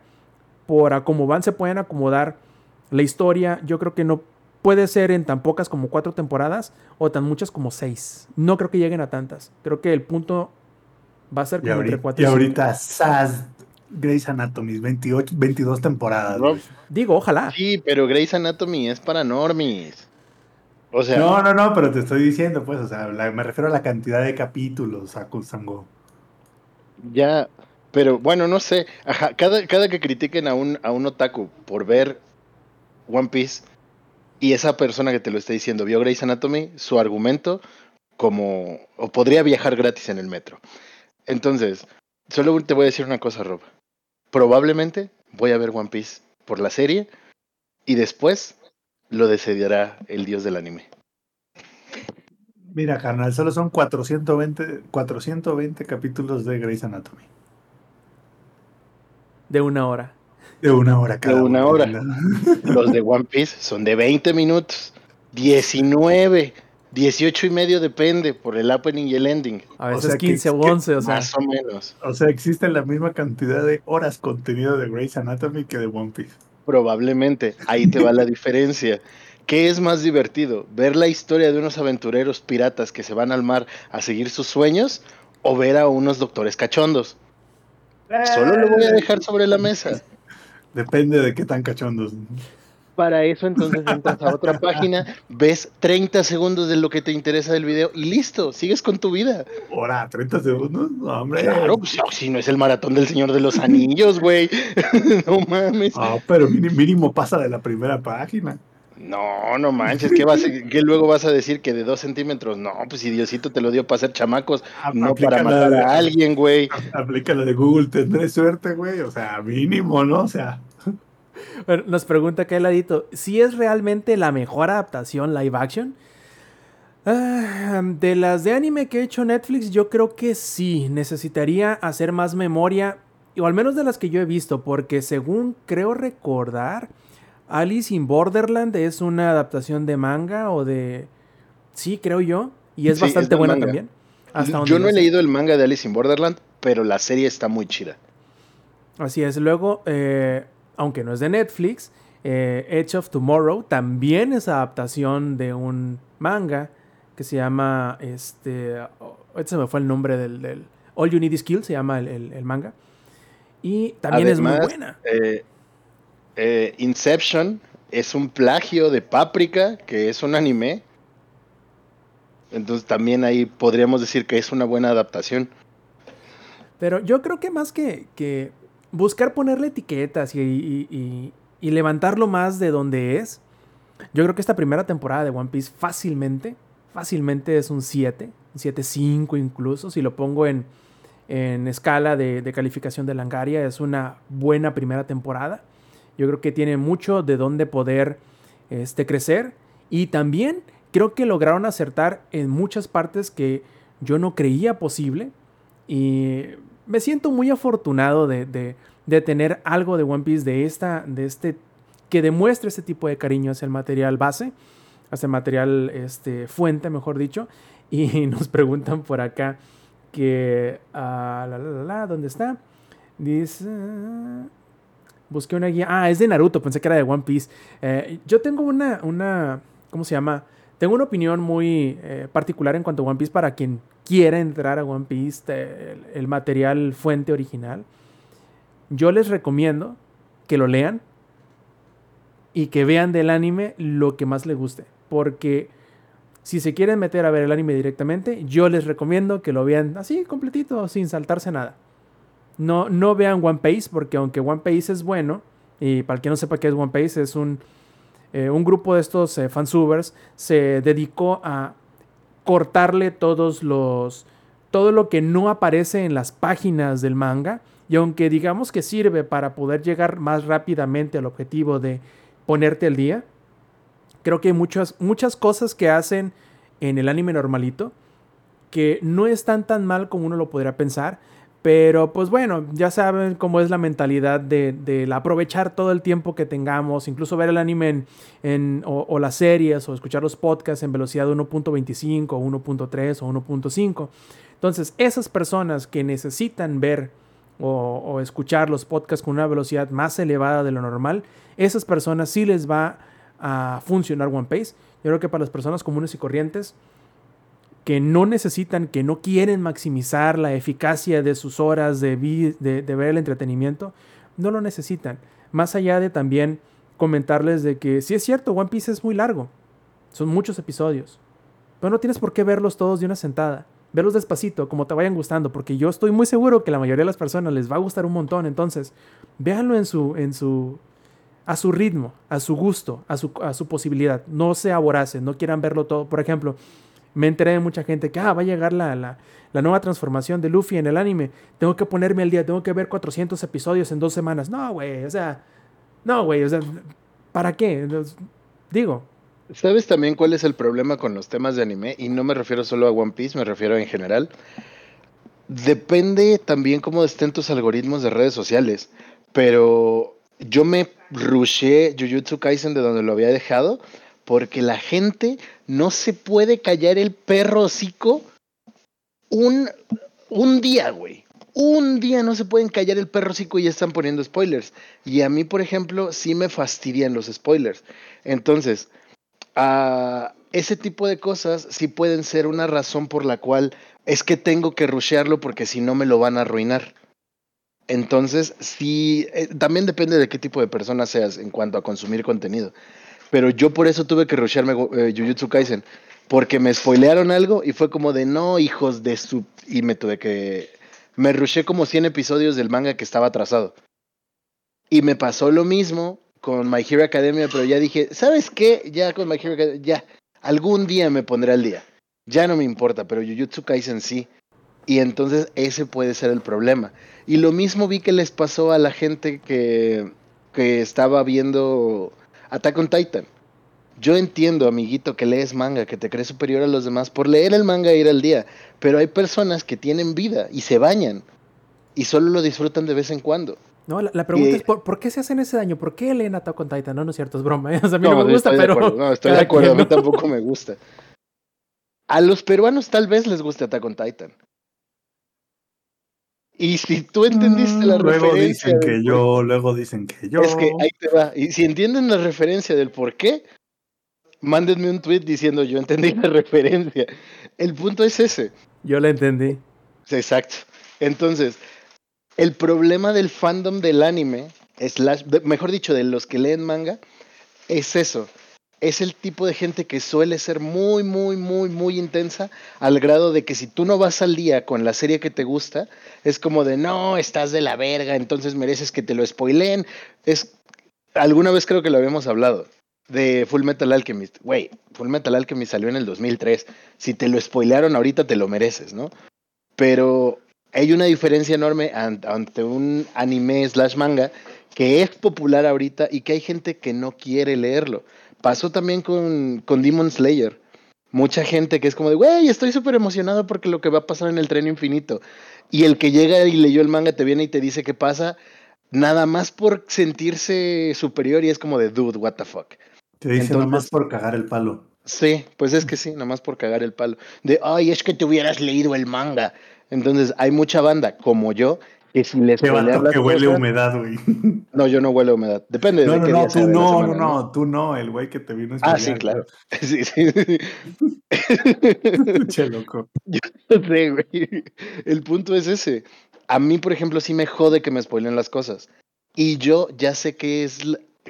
cómo luce el Gear 5 y todo eso. Y por lo mismo de que no soy amante de One Piece, porque nunca lo he visto, me fue como de, eh, pues qué chido, ¿no? Para los que son fans. Tal vez si lo veo slash leo, cuando llegue diré, ah, no mames, qué chingón. Pero de mientras yo ya sé qué pasa. Y yo ya me spoileé varias cosas de One Piece. Lo único que voy a decir de One Piece para los que apenas van a empezar a verlo es, yo vi un, una ova, creo fue, que tiene que ver con el Going Merry. Y lloré con lo del Going Merry. Y ni siquiera tenía idea de qué pasaba en One Piece. Solo sé que esa escena o ese capítulo fue muy conmovedor. Y fue como de, órale, qué chingón. ¿Estoy dispuesto a ver chorrocientos mil capítulos para entenderlo? No. Tal vez eso cambie mi percepción después de ver la serie. La voy a intentar ver. Es lo único que puedo decir. Y lo otro es un mensaje para los que leen manga. No sean culeros. No todos huelen a humedad. Dejen a la banda disfrutar lo que le gusta. A su tiempo. Estoy de acuerdo. Estoy de acuerdo. Eh, y devolviendo el punto a la adaptación de live action, yo creo que vale la pena verla. Eh, yo creo que hay un interesante eh, cruce entre la manera de, contar una historia a la manera japonesa y una manera de contar las historias a la manera occidental. Y creo que lograron encontrar el punto medio. No te voy a decir que exacto, ¿no? El punto medio en donde debe ser, pero creo que están muy cerca.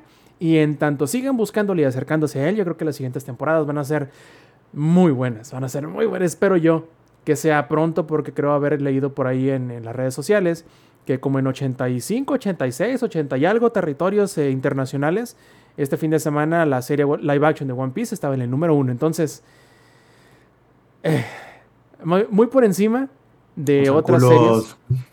¿Mm?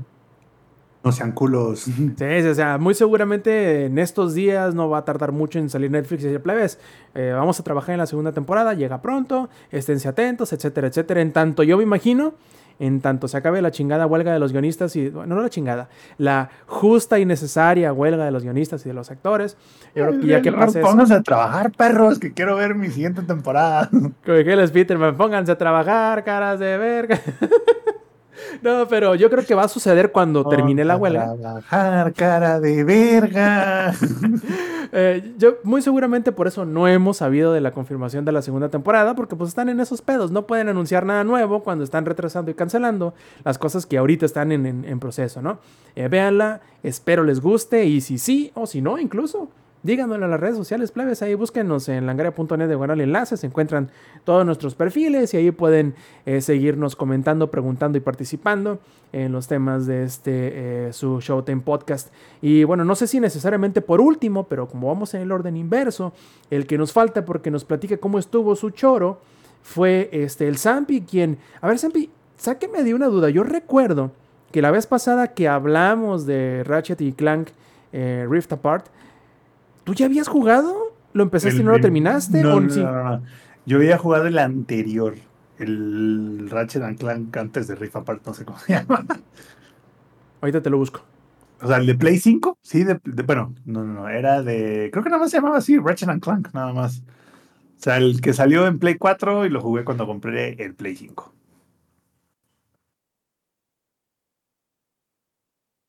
Ya, sí, jus- justamente, solamente se llama Ratchet and Clank. Exacto, así nomás, solito. Ah, pues ya sacado de la duda. Pero a ver, cuéntame, ¿cómo te fue con este Rift Apart? Sí, sí, sí, o Rift Apart, o como se llamaría en español, una dimensión aparte, o dos dimensiones aparte, o algo por el estilo de dimensiones que no están juntas y están por sus partes. Este, fíjate que no lo iba a acabar, te, te soy 100% honesto, no lo iba a acabar, sobre todo porque los primeros 30, 45 minutos del juego son increíblemente aburridos. Increíblemente aburridos para un juego de Ratchet and Clank. Entonces, ¿a qué me refiero a esto? Creo que todos juegan Ratchet and Clank no necesariamente por sus grandes historias y no necesariamente por su gran este, cinemática. Y por alguna razón en este juego en particular, los primeros 30, 45 minutos decidieron um, explotar mucho el tema de las cinemáticas y explotar mucho el tema de setear la historia. Entonces, como que los primeros 30, 45 minutos está así como de, ¡hala, güey! ¿A qué hora empiezan los vargazos de verdad? ¿No? Que es a lo que venimos a jugar Ratchet and Clank. Entonces, esos primeros 30, 45 minutos estuvieron a nada de hacerme que no siguiera jugando al juego. Pero dije, bueno, le vamos a dar una oportunidad. Ya acababa el Atomic Heart, entonces dije, ya había acabado el Ghost of Tsushima, entonces dije, ándale, pues, vamos a darle a este a ver qué pedo. Y qué bueno que lo hice, porque después de esos primeros 30, 45 minutos de tortura medieval, ya empieza la parte buena, sobre todo cuando empiezas a desbloquear todas las habilidades como que secundarias que tiene en, en esta entrega y lo vuelve muy divertido. En términos de historia, pues es, pues es Ratchet and Clank y hay buenos personajes, hay personajes divertidos, hay personajes que sí te, sí sacan una carcajada que dices, no mames, o sea, sí, sí, los diálogos están chistosos, aunque la historia en sí, pues es como, es como ver cualquier chick flick. Ya sabes lo que va a pasar, ya sabes el orden en el que va a pasar y ya sabes incluso por dónde viene, ¿no? Entonces, la manera en la que te, te establecen la historia y la manera de la progresión de la historia es muy sencilla. Y creo que eso es algo que se agradece mucho, sobre todo porque es algo que siempre platicamos el Inge y yo, en este mundo de videojuegos de mundo abierto cada vez más complicado, se agradecen estos videojuegos que son muy sencillos, que sí son mundos semiabiertos, pero que son muy sencillos, que la historia es sencilla, los niveles son sencillos, las misiones no son muy largas, las misiones duran entre 30 a 40 minutos, o sea, no, no son tan, tan, tan largas. Entonces, el juego es, yo lo siento como un juego muy fresco, muy... um, agarra el control, no importa en qué estaba en la misión anterior, sé para dónde voy, las mecánicas son muy sencillas. Se me hizo mucho más fácil que el anterior, eso sí. Fíjate que el juego anterior de Ratchet and Clank tenía sus partes donde sí, te, sí tenías que concentrarte porque si no te daban un metidón. Y este no tanto, este como que estaba muy, muy sencillo esa parte. Eh, agregaron cosas como la personalización de tu personaje, para, o sea, la personalización este, cosmética. Entonces, toda esa parte está muy bien. Yo creo que la manera en la que introducen a Rivet, que es la Ratchet mujer del otro universo, está muy padre. Igual la forma en la que... Y, y uno ya sa- y, y cuando introducen a Rivet, uno ya sabía que iban a introducir a Kit. Y en cuanto uno la ve, y es como de, "Eh, esa va a ser Kid. Eh, eh, ese es el personaje nuevo, ¿no? Ese es el nuevo personaje secundario, lo cual ah, vuelvo a mi punto de que la historia es muy predecible, por así decirlo. Pero creo que nadie lo juega de Ratchet Clank por la historia. Dejando a un lado las cosas mm, malas, por así decirlo, que son esas, ¿eh? Porque la verdad, yo creo que el juego es un sólido 8, 5, 9, sin pedos, sin pedos. Viene la parte, vamos a hablar de la parte visual. Está increíble, se ve increíble el juego, creo que se está muy chido, los, los diseños de los niveles está perrísimo, está increíblemente bonito el juego, aprovecha muy bien este tema de atravesar las dimensiones, aunque de repente creo que sí es un marketing spin-off de repente, porque te dicen, no, el PlayStation 5 carga cinco niveles a la vez. No es cierto, güey. Es un nivel con cinco skins distintas. O sea, no, no, no mames, no son cinco mundos los que carga. O sea, no mames. Ya me ha pasado varias veces que quiero ir a ciertos lugares, brinco y hay una pared invisible. O brinco y es como de ahí te mueres porque para allá no puedes ir. O sea, no es, no es tan abierto como ellos te hacen querer creer. Es semiabierto a lo mucho, diría yo. Salud, mi Roberto. Yo diría que es semiabierto porque es bastante lineal los niveles. Hay dos, tres opciones donde te puedes expandir un poco, pero hasta ahí. No crean que es el mapa de Gran Theft Auto y cinco veces ese mapa. No, no es cierto. Eso sí es puro marketing. Pero lo que hace, los niveles que están, están muy padres, están muy bonitos. Eh, sí se ve el, brinco generacional entre el Ratchet and Clank anterior y este. Es muy evidente, muy evidente. Sobre todo yo que no tenía tanto que había jugado al Ratchet and Clank anterior entonces, terminé ese, pasaron como seis meses a lo mejor, y jugué este y dije, güey, sí, güey. O sea, sí le metieron un montón a ese tema. Entonces, por esa parte, increíble. Gráficos perfectos. A veces siento que el tema del multimundo sí se siente un poco como un. Mm, como un marketing spin. De repente es como de, ah, esto es más marketing que nada, pero bueno, ok. En, yo creía que el tema de las dimensiones aparte iba a ser más prominente en la historia y en realidad no. O sea, sí de repente vas como a otras dimensiones, pero es más que nada en secuencias que ya están como con un script, ¿no? Entonces no es así como de, ah, ahorita vamos a ir a este mapa y luego presionas aquí, te vas a otro a otra dimensión. No, yo creí que iba a ir más por allá, pero al final del día no. Más bien es como hay secuencias en las cuales estás en una patineta o estás matando un jefe o algo así, entonces como que te va llevando el juego por varias dimensiones, pero todo muy controlado, todo muy apegado al guion, por así decirlo. Luego hablemos de la jugabilidad. Excelente. Agregaron más armas que en el juego anterior. Ah, creo que está muy fácil, eso sí. O sea, en el juego anterior, sí, de repente, aunque tuvieras tus armas ya mejoradas, estaba muy perro. En este, ya cuando mejoras el blaster inicial, ya, güey, o sea, ya como Vinci cuchillo caliente en mantequilla, no se diga cuando ya sacas las armas un poquito más poderosas, no, hombre, güey. Igual el dash lo hace muy fácil. Creo que eh, en el anterior no había dash y por eso te daban unas madrizas, güey, porque no podías, o sea, como que esquivar tan fácil los vergazos. En este con el dash es súper fácil esquivar los golpes. Entonces, Ahora qué, hay que subirle un poco la dificultad, mis chavos. Entonces, gameplay, armas increíbles, diseño de, el diseño del gameplay es muy bueno. Porque tienes brinco, doble brinco, brinco de espacio, tienes dash, tienes las estas como patinetas para que te desplaces más rápido, bueno, los botas cohete, una madre así. Entonces, el juego tiene un montón de, tiene un montón de mecánicas. Para ser un juego tan básico, por así decirlo, tiene muchas mecánicas y me encanta que no te obliga a pasar el juego de una forma.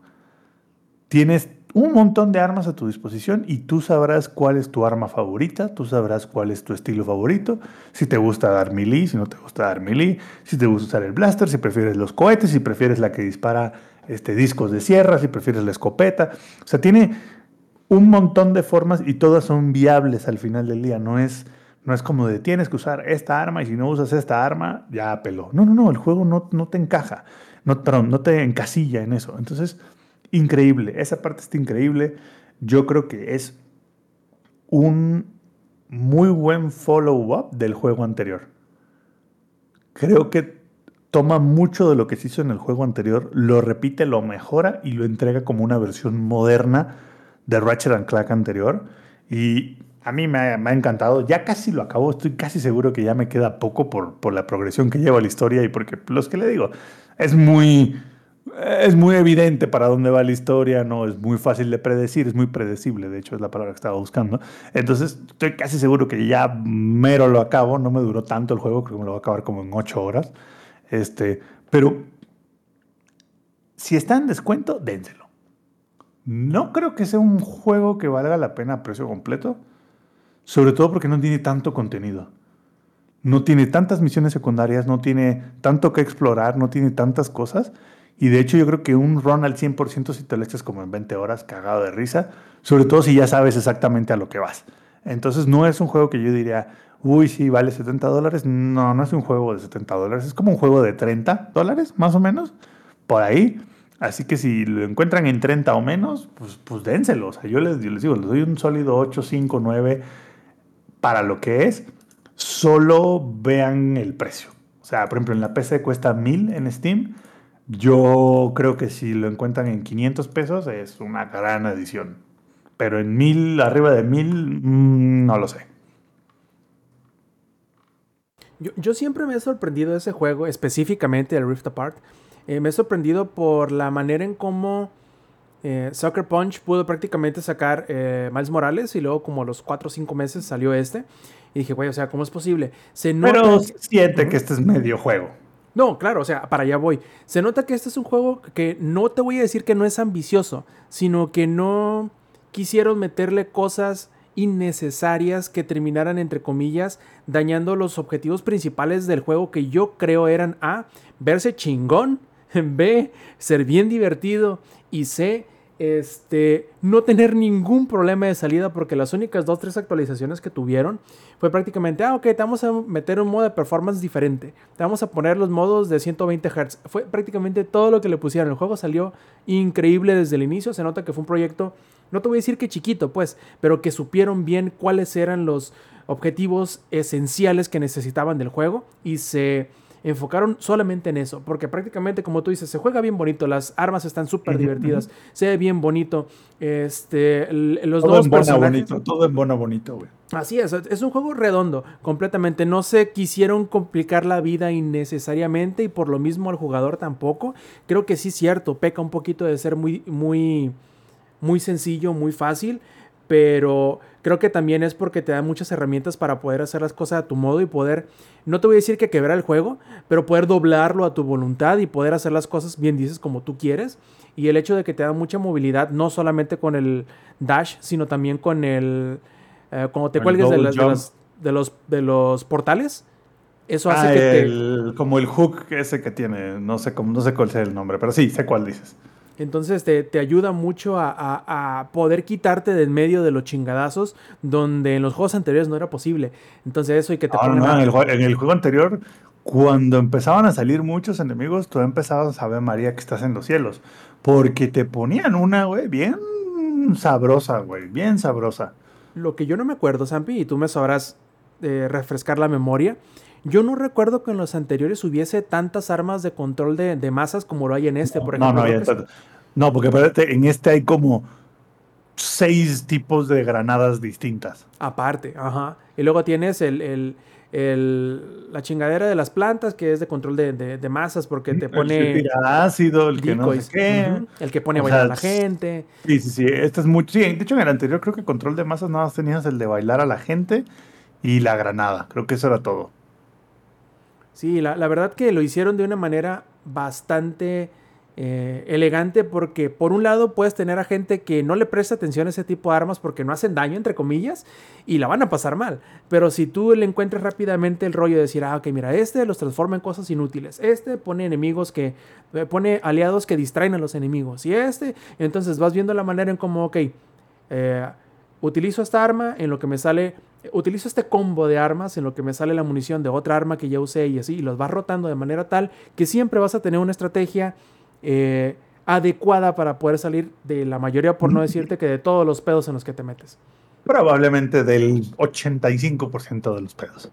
Así es, y la, la neta yo estoy muy emocionado por un nuevo Ratchet y Clank después de haber visto lo que Insomniac pudo hacer con este, y sobre todo porque va a demostrar... solo estaría bueno que le metieran profundidad. Así es, por eso te digo, entonces sería muy interesante ver cómo han logrado madurar la nueva tecnología que apenas presentaron en este, porque salió muy rápidamente después del, del estreno del PlayStation 5. Entonces era como que la primera muestra de lo que era capaz tecnológicamente la consola. De hecho, las dos, ¿no? Porque como son tan similares, eh, obviamente que lo que puede hacer el PlayStation 5 lo puede hacer el, el Xbox Series X y al revés también. Entonces, yo creo que esa fue una de las fue una de las cosas que más me, me desesperaron un poquito del inicio de la primer, de, la, de esta nueva generación. Y es decir, güey, tenemos a Ratchet y Clank, sabemos lo que es capaz de hacer la consola. Y el hecho de que haya versiones que compartan generaciones, eh, impide que podamos ver cosas de este estilo este, muy rápidamente, que de hecho, pues prácticamente hasta ahorita, Zampi, estamos viendo la... Este la- También fue Play 4 y Play 5. No, fue el, único, fue el único dentro de los primeros seis meses, yo creo, que solamente salió para PlayStation 5. Y creo que de ahí en adelante el dije, único. ¿eh? "Ala, güey, si lo hicieron funcionar en el Play 4, no, hombre, esa madre salía corriendo por la ventana en cuanto lo prendías, güey, así. Explotaba como boiler, ¿no? Sí, sí, sí, no, no, no. Ah, yo dije, ah, su, güey, si lo lograron correr ahí, no, mis respetos, güey. Sí, no, yo por eso te digo, estoy, estoy muy emocionado de ver cómo, cómo han mejorado y evolucionado todos sus procesos, todas sus tecnologías, todos sus, sus, sus- sus truquillos que tienen para el hardware, porque si pudimos ver un brinco tan impresionante como fue de Uncharted 2 al Uncharted 4 en el PlayStation 3, que es un... No, espérame, creo que es el 3, el último que salió el PlayStation 3. Pero vimos un brinco tan grande entre esos dos juegos. Brutal. Entonces no me quiero imaginar qué van a poder hacer con ya más años y con más juegos dentro de su experiencia con un nuevo Ratchet Clank. Sobre todo porque es un juego que al ser cierta, hasta cierto punto caricaturesco, eh, nos pueden engañar más de que se ve más bonito porque no tenemos un rango de comparación de saber cómo se va a ver un chingado Lombax o no sé cómo chingados se llaman Sí, en la vida real. ¿no? Entonces, No, y, y- y- y fíjate, y esto es algo. Creo que es un juego, o sea, el estilo de Ratchet and Clank es un juego que ya no se ve tanto hoy. Ya es, es, es un tipo de juego que los desarrolladores prácticamente han dejado de hacer. Todo el mundo está con la furia de hacer el juego de mundo abierto más grande, con los más quests, con los más no sé qué, con 8500 personajes, 700 armas. Y creo que este tipo de juego, el de Ratchet and Clank, es un tipo de juego que ya casi no se ve, que es un platformer muy sencillo, muy básico, hasta cierto punto se podría decir, pero no por eso le quita de, de que es un gran juego. Entonces creo que eso también hay que aplaudirlo, ¿no? Que es un tipo de juego que a lo mejor cuando éramos niños se veía muchísimo, era probablemente era la norma de los juegos cuando éramos niños. Entonces, imagínense un Mario de Nintendo 64 en esteroides, güey. Ese tipo de juego es Ratchet Clank, ¿no? Entonces, ese tipo de juego que ya cada vez se ve menos, entonces aplauso que lo lograron hacer, ¿sabes? Aplauso que lo sigan haciendo, porque la verdad es muy divertido, como les decía, después de venir de jugar Atomic Heart y después de jugar Ghost of Tsushima, fue como una bocanada de, ah, aquí no me tengo que preocupar tanto por qué chingados está pasando, porque puedo incluso distraerme tantito de la historia y sé que, que, es- que sé que es lo siguiente. Vale. Y por último, Zampi, en la escala de calificaciones de Langaria, que son esos cinco descriptivos, ¿cuál pondrías? Yo creo que es muy bueno. Es Sería- muy buen juego. Eh, dice, no, adelante, dime. Perfecto, perfecto. Entonces, ah, Y- Lex, y, espérame, ah, y- ah, no, dale, dale. puedo- antes de que pasemos Lex. Y muy jugable mientras trabajas.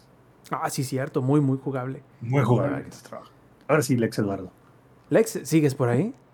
Y sí, aquí ando. O si quieres, mira, tenemos.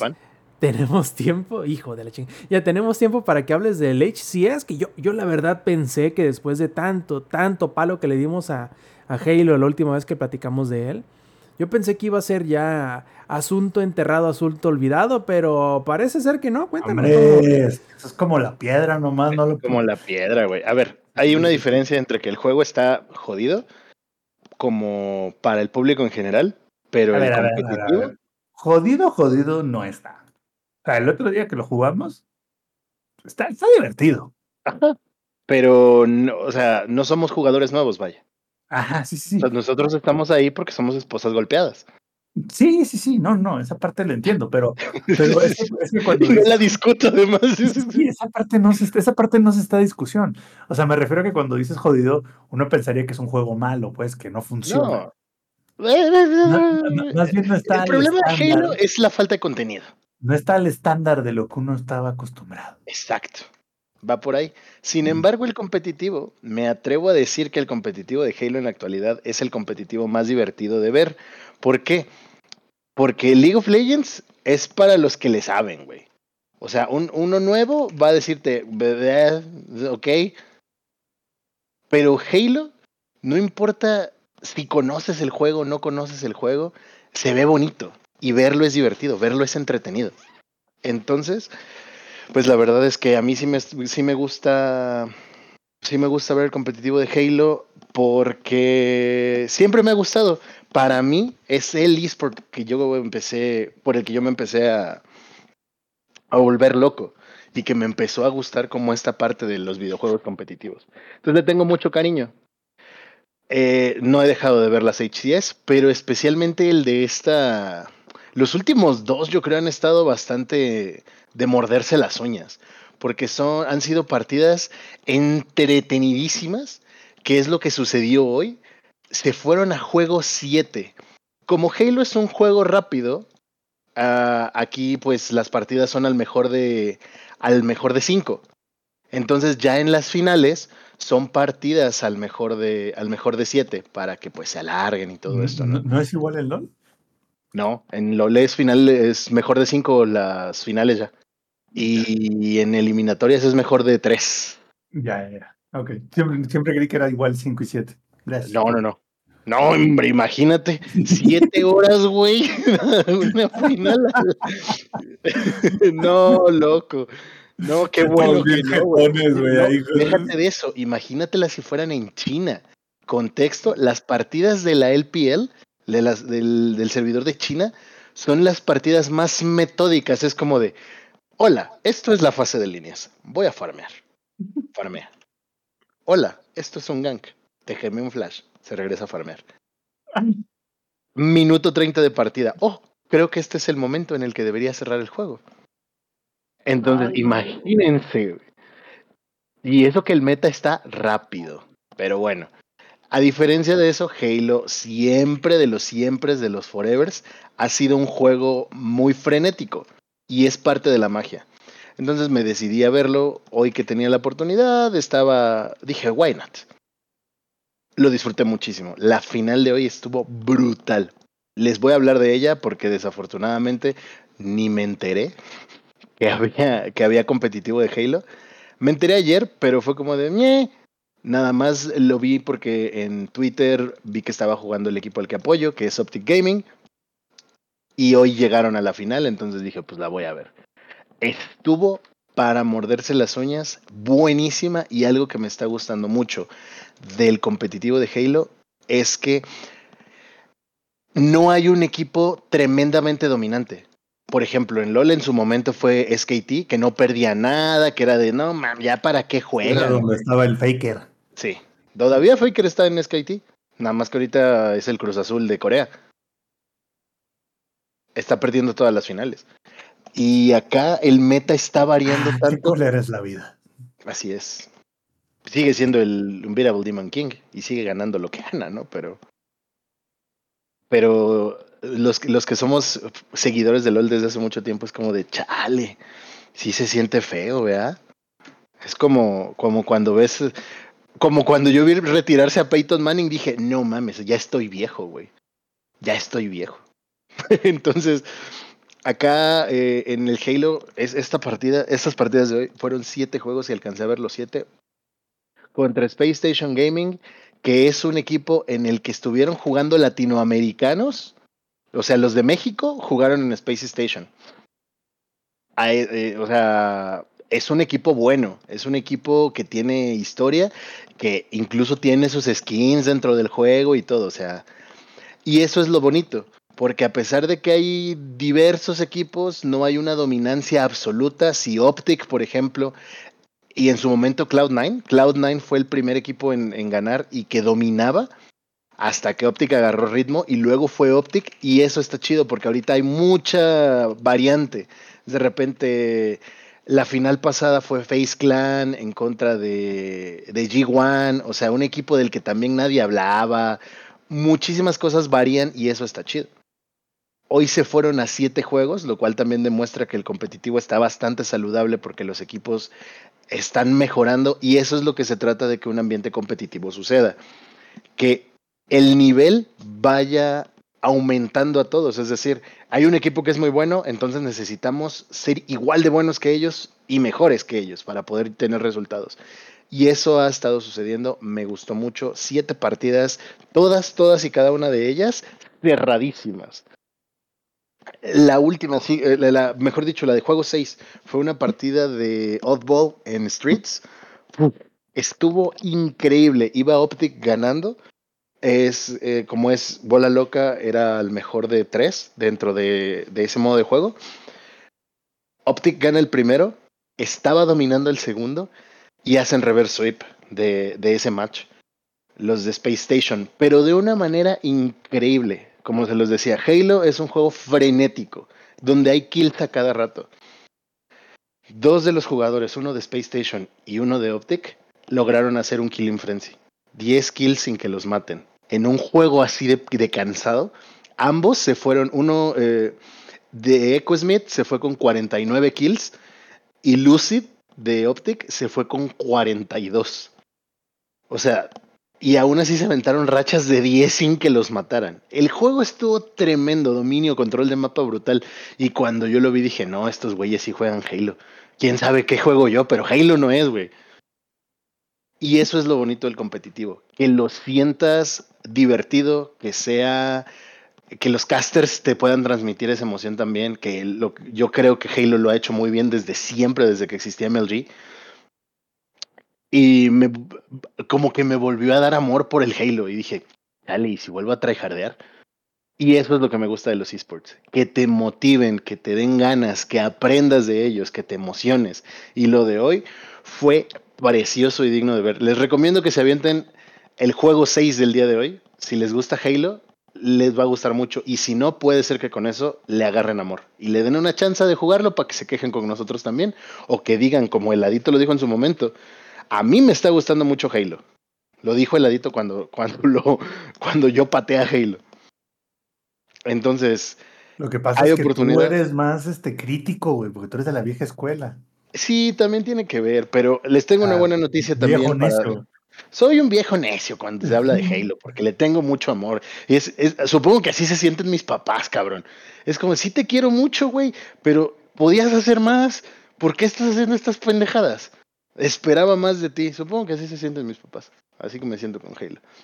Y las buenas noticias que tienen que ver con Halo es que ya arreglé mi issue y no voy a tener que comprarme una tarjeta de video pronto porque pues no tengo dinero. Así que los que quieran jugar Halo Infinite pueden mandarme un mensajito y con gusto los invitamos a las partidas con el Samper, que la semana pasada nos estuvimos aventando unas y nos la pasamos muy cotorro. La neta, sí. Estuvo chido, que se repita. Ándale que se repita. Más deberíamos armar un LAN party en tu cumpleaños. Halo. Oye, sí es cierto, ¿tiene LAN? ¿El Infinite? Sí, así se juegan las competitivas. No, no, no, pero en una sola consola, me imagino. Ah, no, ya no hay pantalla dividida, lo cual está feo. Ah, bueno, pero entonces para tu cumpleaños lo que puedo hacer es este llevar el Series X y con el Master Chief Collection. Y nos aventamos unas LAN muy, muy Sí, chidas. sí, sí, ahí, ahí, ahí, aplicamos la de llevar el cartón para dividir, güey. Sí, güey, porque ojo, ojo, que Letson sí es mira pantallas, ¿eh? Te lo ¿Sí? Letson sí es mira pantallas. Hijo de su madre. Y para toda la bandita de New School que no sepa qué es eso, la pantalla dividida así eran cuatro pedazos de televisión de CRT. O sea, dimensionen ese pedo. Y cada quien en su pedacito. Entonces, lo que hacían los otros era voltear a ver la pantalla del rival para saber en dónde estaban. Y eso. Sí, es de esos, es de esos. Entonces, bandita, ya se la saben. Si les gustó el Halo o si le dan chance, yo les recomiendo mucho. Pueden entrar al Twitch de la HDS, así HCS. Vean el juego 6 de hoy de Optic contra Space Station y es una maravilla visual. Mecánicas impresionantes sí de todos sí- los jugadores. Sí, tiene split screen el Infinite para local multiplayer en el Series X. En el Series X. Oh, en PC, En la- según yo, no. En la PC no, pero en el Series X sí. Órale, nice. Un, un, un 1v1 ahí que salga. Entonces, dense chancecito, banda. Yo se los recomiendo muchísimo. Si no se quieren aventar los siete juegos, el juego 6 es imperdible. Neta, de verdad. Lo van a disfrutar muchísimo. Va, perfecto, plebes. Y ahorita, antes de irnos, antes de irnos, porque ya este es el último tema, acá nos pasa una pregunta bastante interesante, Alitario, en el chat. Dice, ¿a qué mundo de un videojuego te gustaría estar, pero no siendo el personaje principal? Monster Hunter. Así, facilito, Monster Hunter. Pe- ¿Pero qué sería si no el personaje principal? Eh, Porque puedo ser cualquier cazador, no necesito ser el cazador que salva al mundo. O sea, quiere hacer un cualquier pelele. Puedo ser cualquier cazador y no importa, la vida de Monster Hunter es bonita. Vas, cazas, te armas armaduras con, los, con las pieles de los monstruos. Específicamente en Monster Hunter World, en lo que es Celiana. Porque es la, como los environments más bonitos, ¿no? Un Michi mamado te hace tu carne asada. Y vas con tu Michi de cacería. Ninguno de los dos muere. Otros Michis te regresan si te desmayan. El mundo de Monster Hunter es hermoso. Y la No comida es muy rica. Sobre todo eso, ¿eh? La comida, uff, uff, no, hombre, no, no mames. O sea, te dedicas, la sociedad es, es bonita, todo está bien y cuando las cosas no están bien, un cazador que es muy, muy vergas, salva el mundo. Fin, güey. Punto. Qué dice, chingona es la vida. dice él a Alex, Animal Crossing como la vida real, de verle a un vato que siempre compra y ser furro, dice. Hijo de la... de Sams. ¡Hala, güey! Pues yo diría que Forza Horizon. Personaje secundario. Los güeyes que siempre quedan segundo o tercer lugar, pero pues andan manejando carrazo, güey. Y les pagan por eso, ¿no? Además. Exacto, y te pagan. O sea, no ganaste la carrera porque siempre la gana el, el, personaje principal. Pero pues ya manejaste el Ferrari, güey. A ver, yo, yo le voy a agregar un poquito ahí para que nos cambie la respuesta del Sams. Un mundo que sí sea como de fantasía. O sea, que, un mundo ficticio. Uy, no me la cambié. Yo tenía la respuesta perfecta, güey. Te iba a decir, yo quisiera vivir en el mundo de Gran Turismo, pero ser el vato que maneja la cafetería. Porque imagínate si van puros vatos que manejan acá carrazos, debe ser una cafetería mamona, ¿no? Eh, Debes ganar muy bien, ¿no? No, ya debe servir café mamón también. Ey. No, pero te la cambio, que sea como de fantasía. Ay, hijo de la Que sea ficticio total. Que, no, que sea ficticio, no de fantasía. Que ¿Estás, sea ficticio. ¿Estás diciendo que Forza Horizon es real entonces? Podría suceder. Podría suceder, sí, claro que sí. Ah, a ver, piensa, el- vas tú, Roberto, en lo que pienso yo. Me- lo que piensa Rob también, yo leo a, a Alitario, dice, yo el de Pokémon. El de Pokémon también suena un mundo chido, a excepción de la parte en la que los padres desobligados dejan que los niños de 10 años salgan a explorar el mundo por sí solo, agarrándose a chingadazos, con monstruos letales, pero eso mismo hace que el mundo de Pokémon sea muy chido. Entonces es una gran opción también. Dice el ladito, el vato que elige el Den Ring. Oh, güey, es que Elden Ring es muy hermoso, pero definitivamente, güey, es como el mundo de Warhammer 40.000. O sea, qué bonito es leer Warhammer 40.000, es jugar Warhammer 40.000, pero vivir en Warhammer 40.000, híjole, lo dudo, amigo, lo dudo. Ah, no, está, está cabrón, güey, porque casi todos, No, yo- casi yo todos los juegos uno, tienen un conflicto, güey. No, yo, te- yo tengo uno. A ver. El, el Atomic Heart, güey. Todos los personajes secundarios se la pasan bien chido, menos el principal, güey. Pensé el que a decir principal- están muertos. No, no, no, porque es- es- esos vatos ya murieron, ellos no son personajes, güey. Eh, eh, eh, aquí dijeron personajes secundarios, güey. Y, y eso, ¿Te gustaría vivir en el comunismo?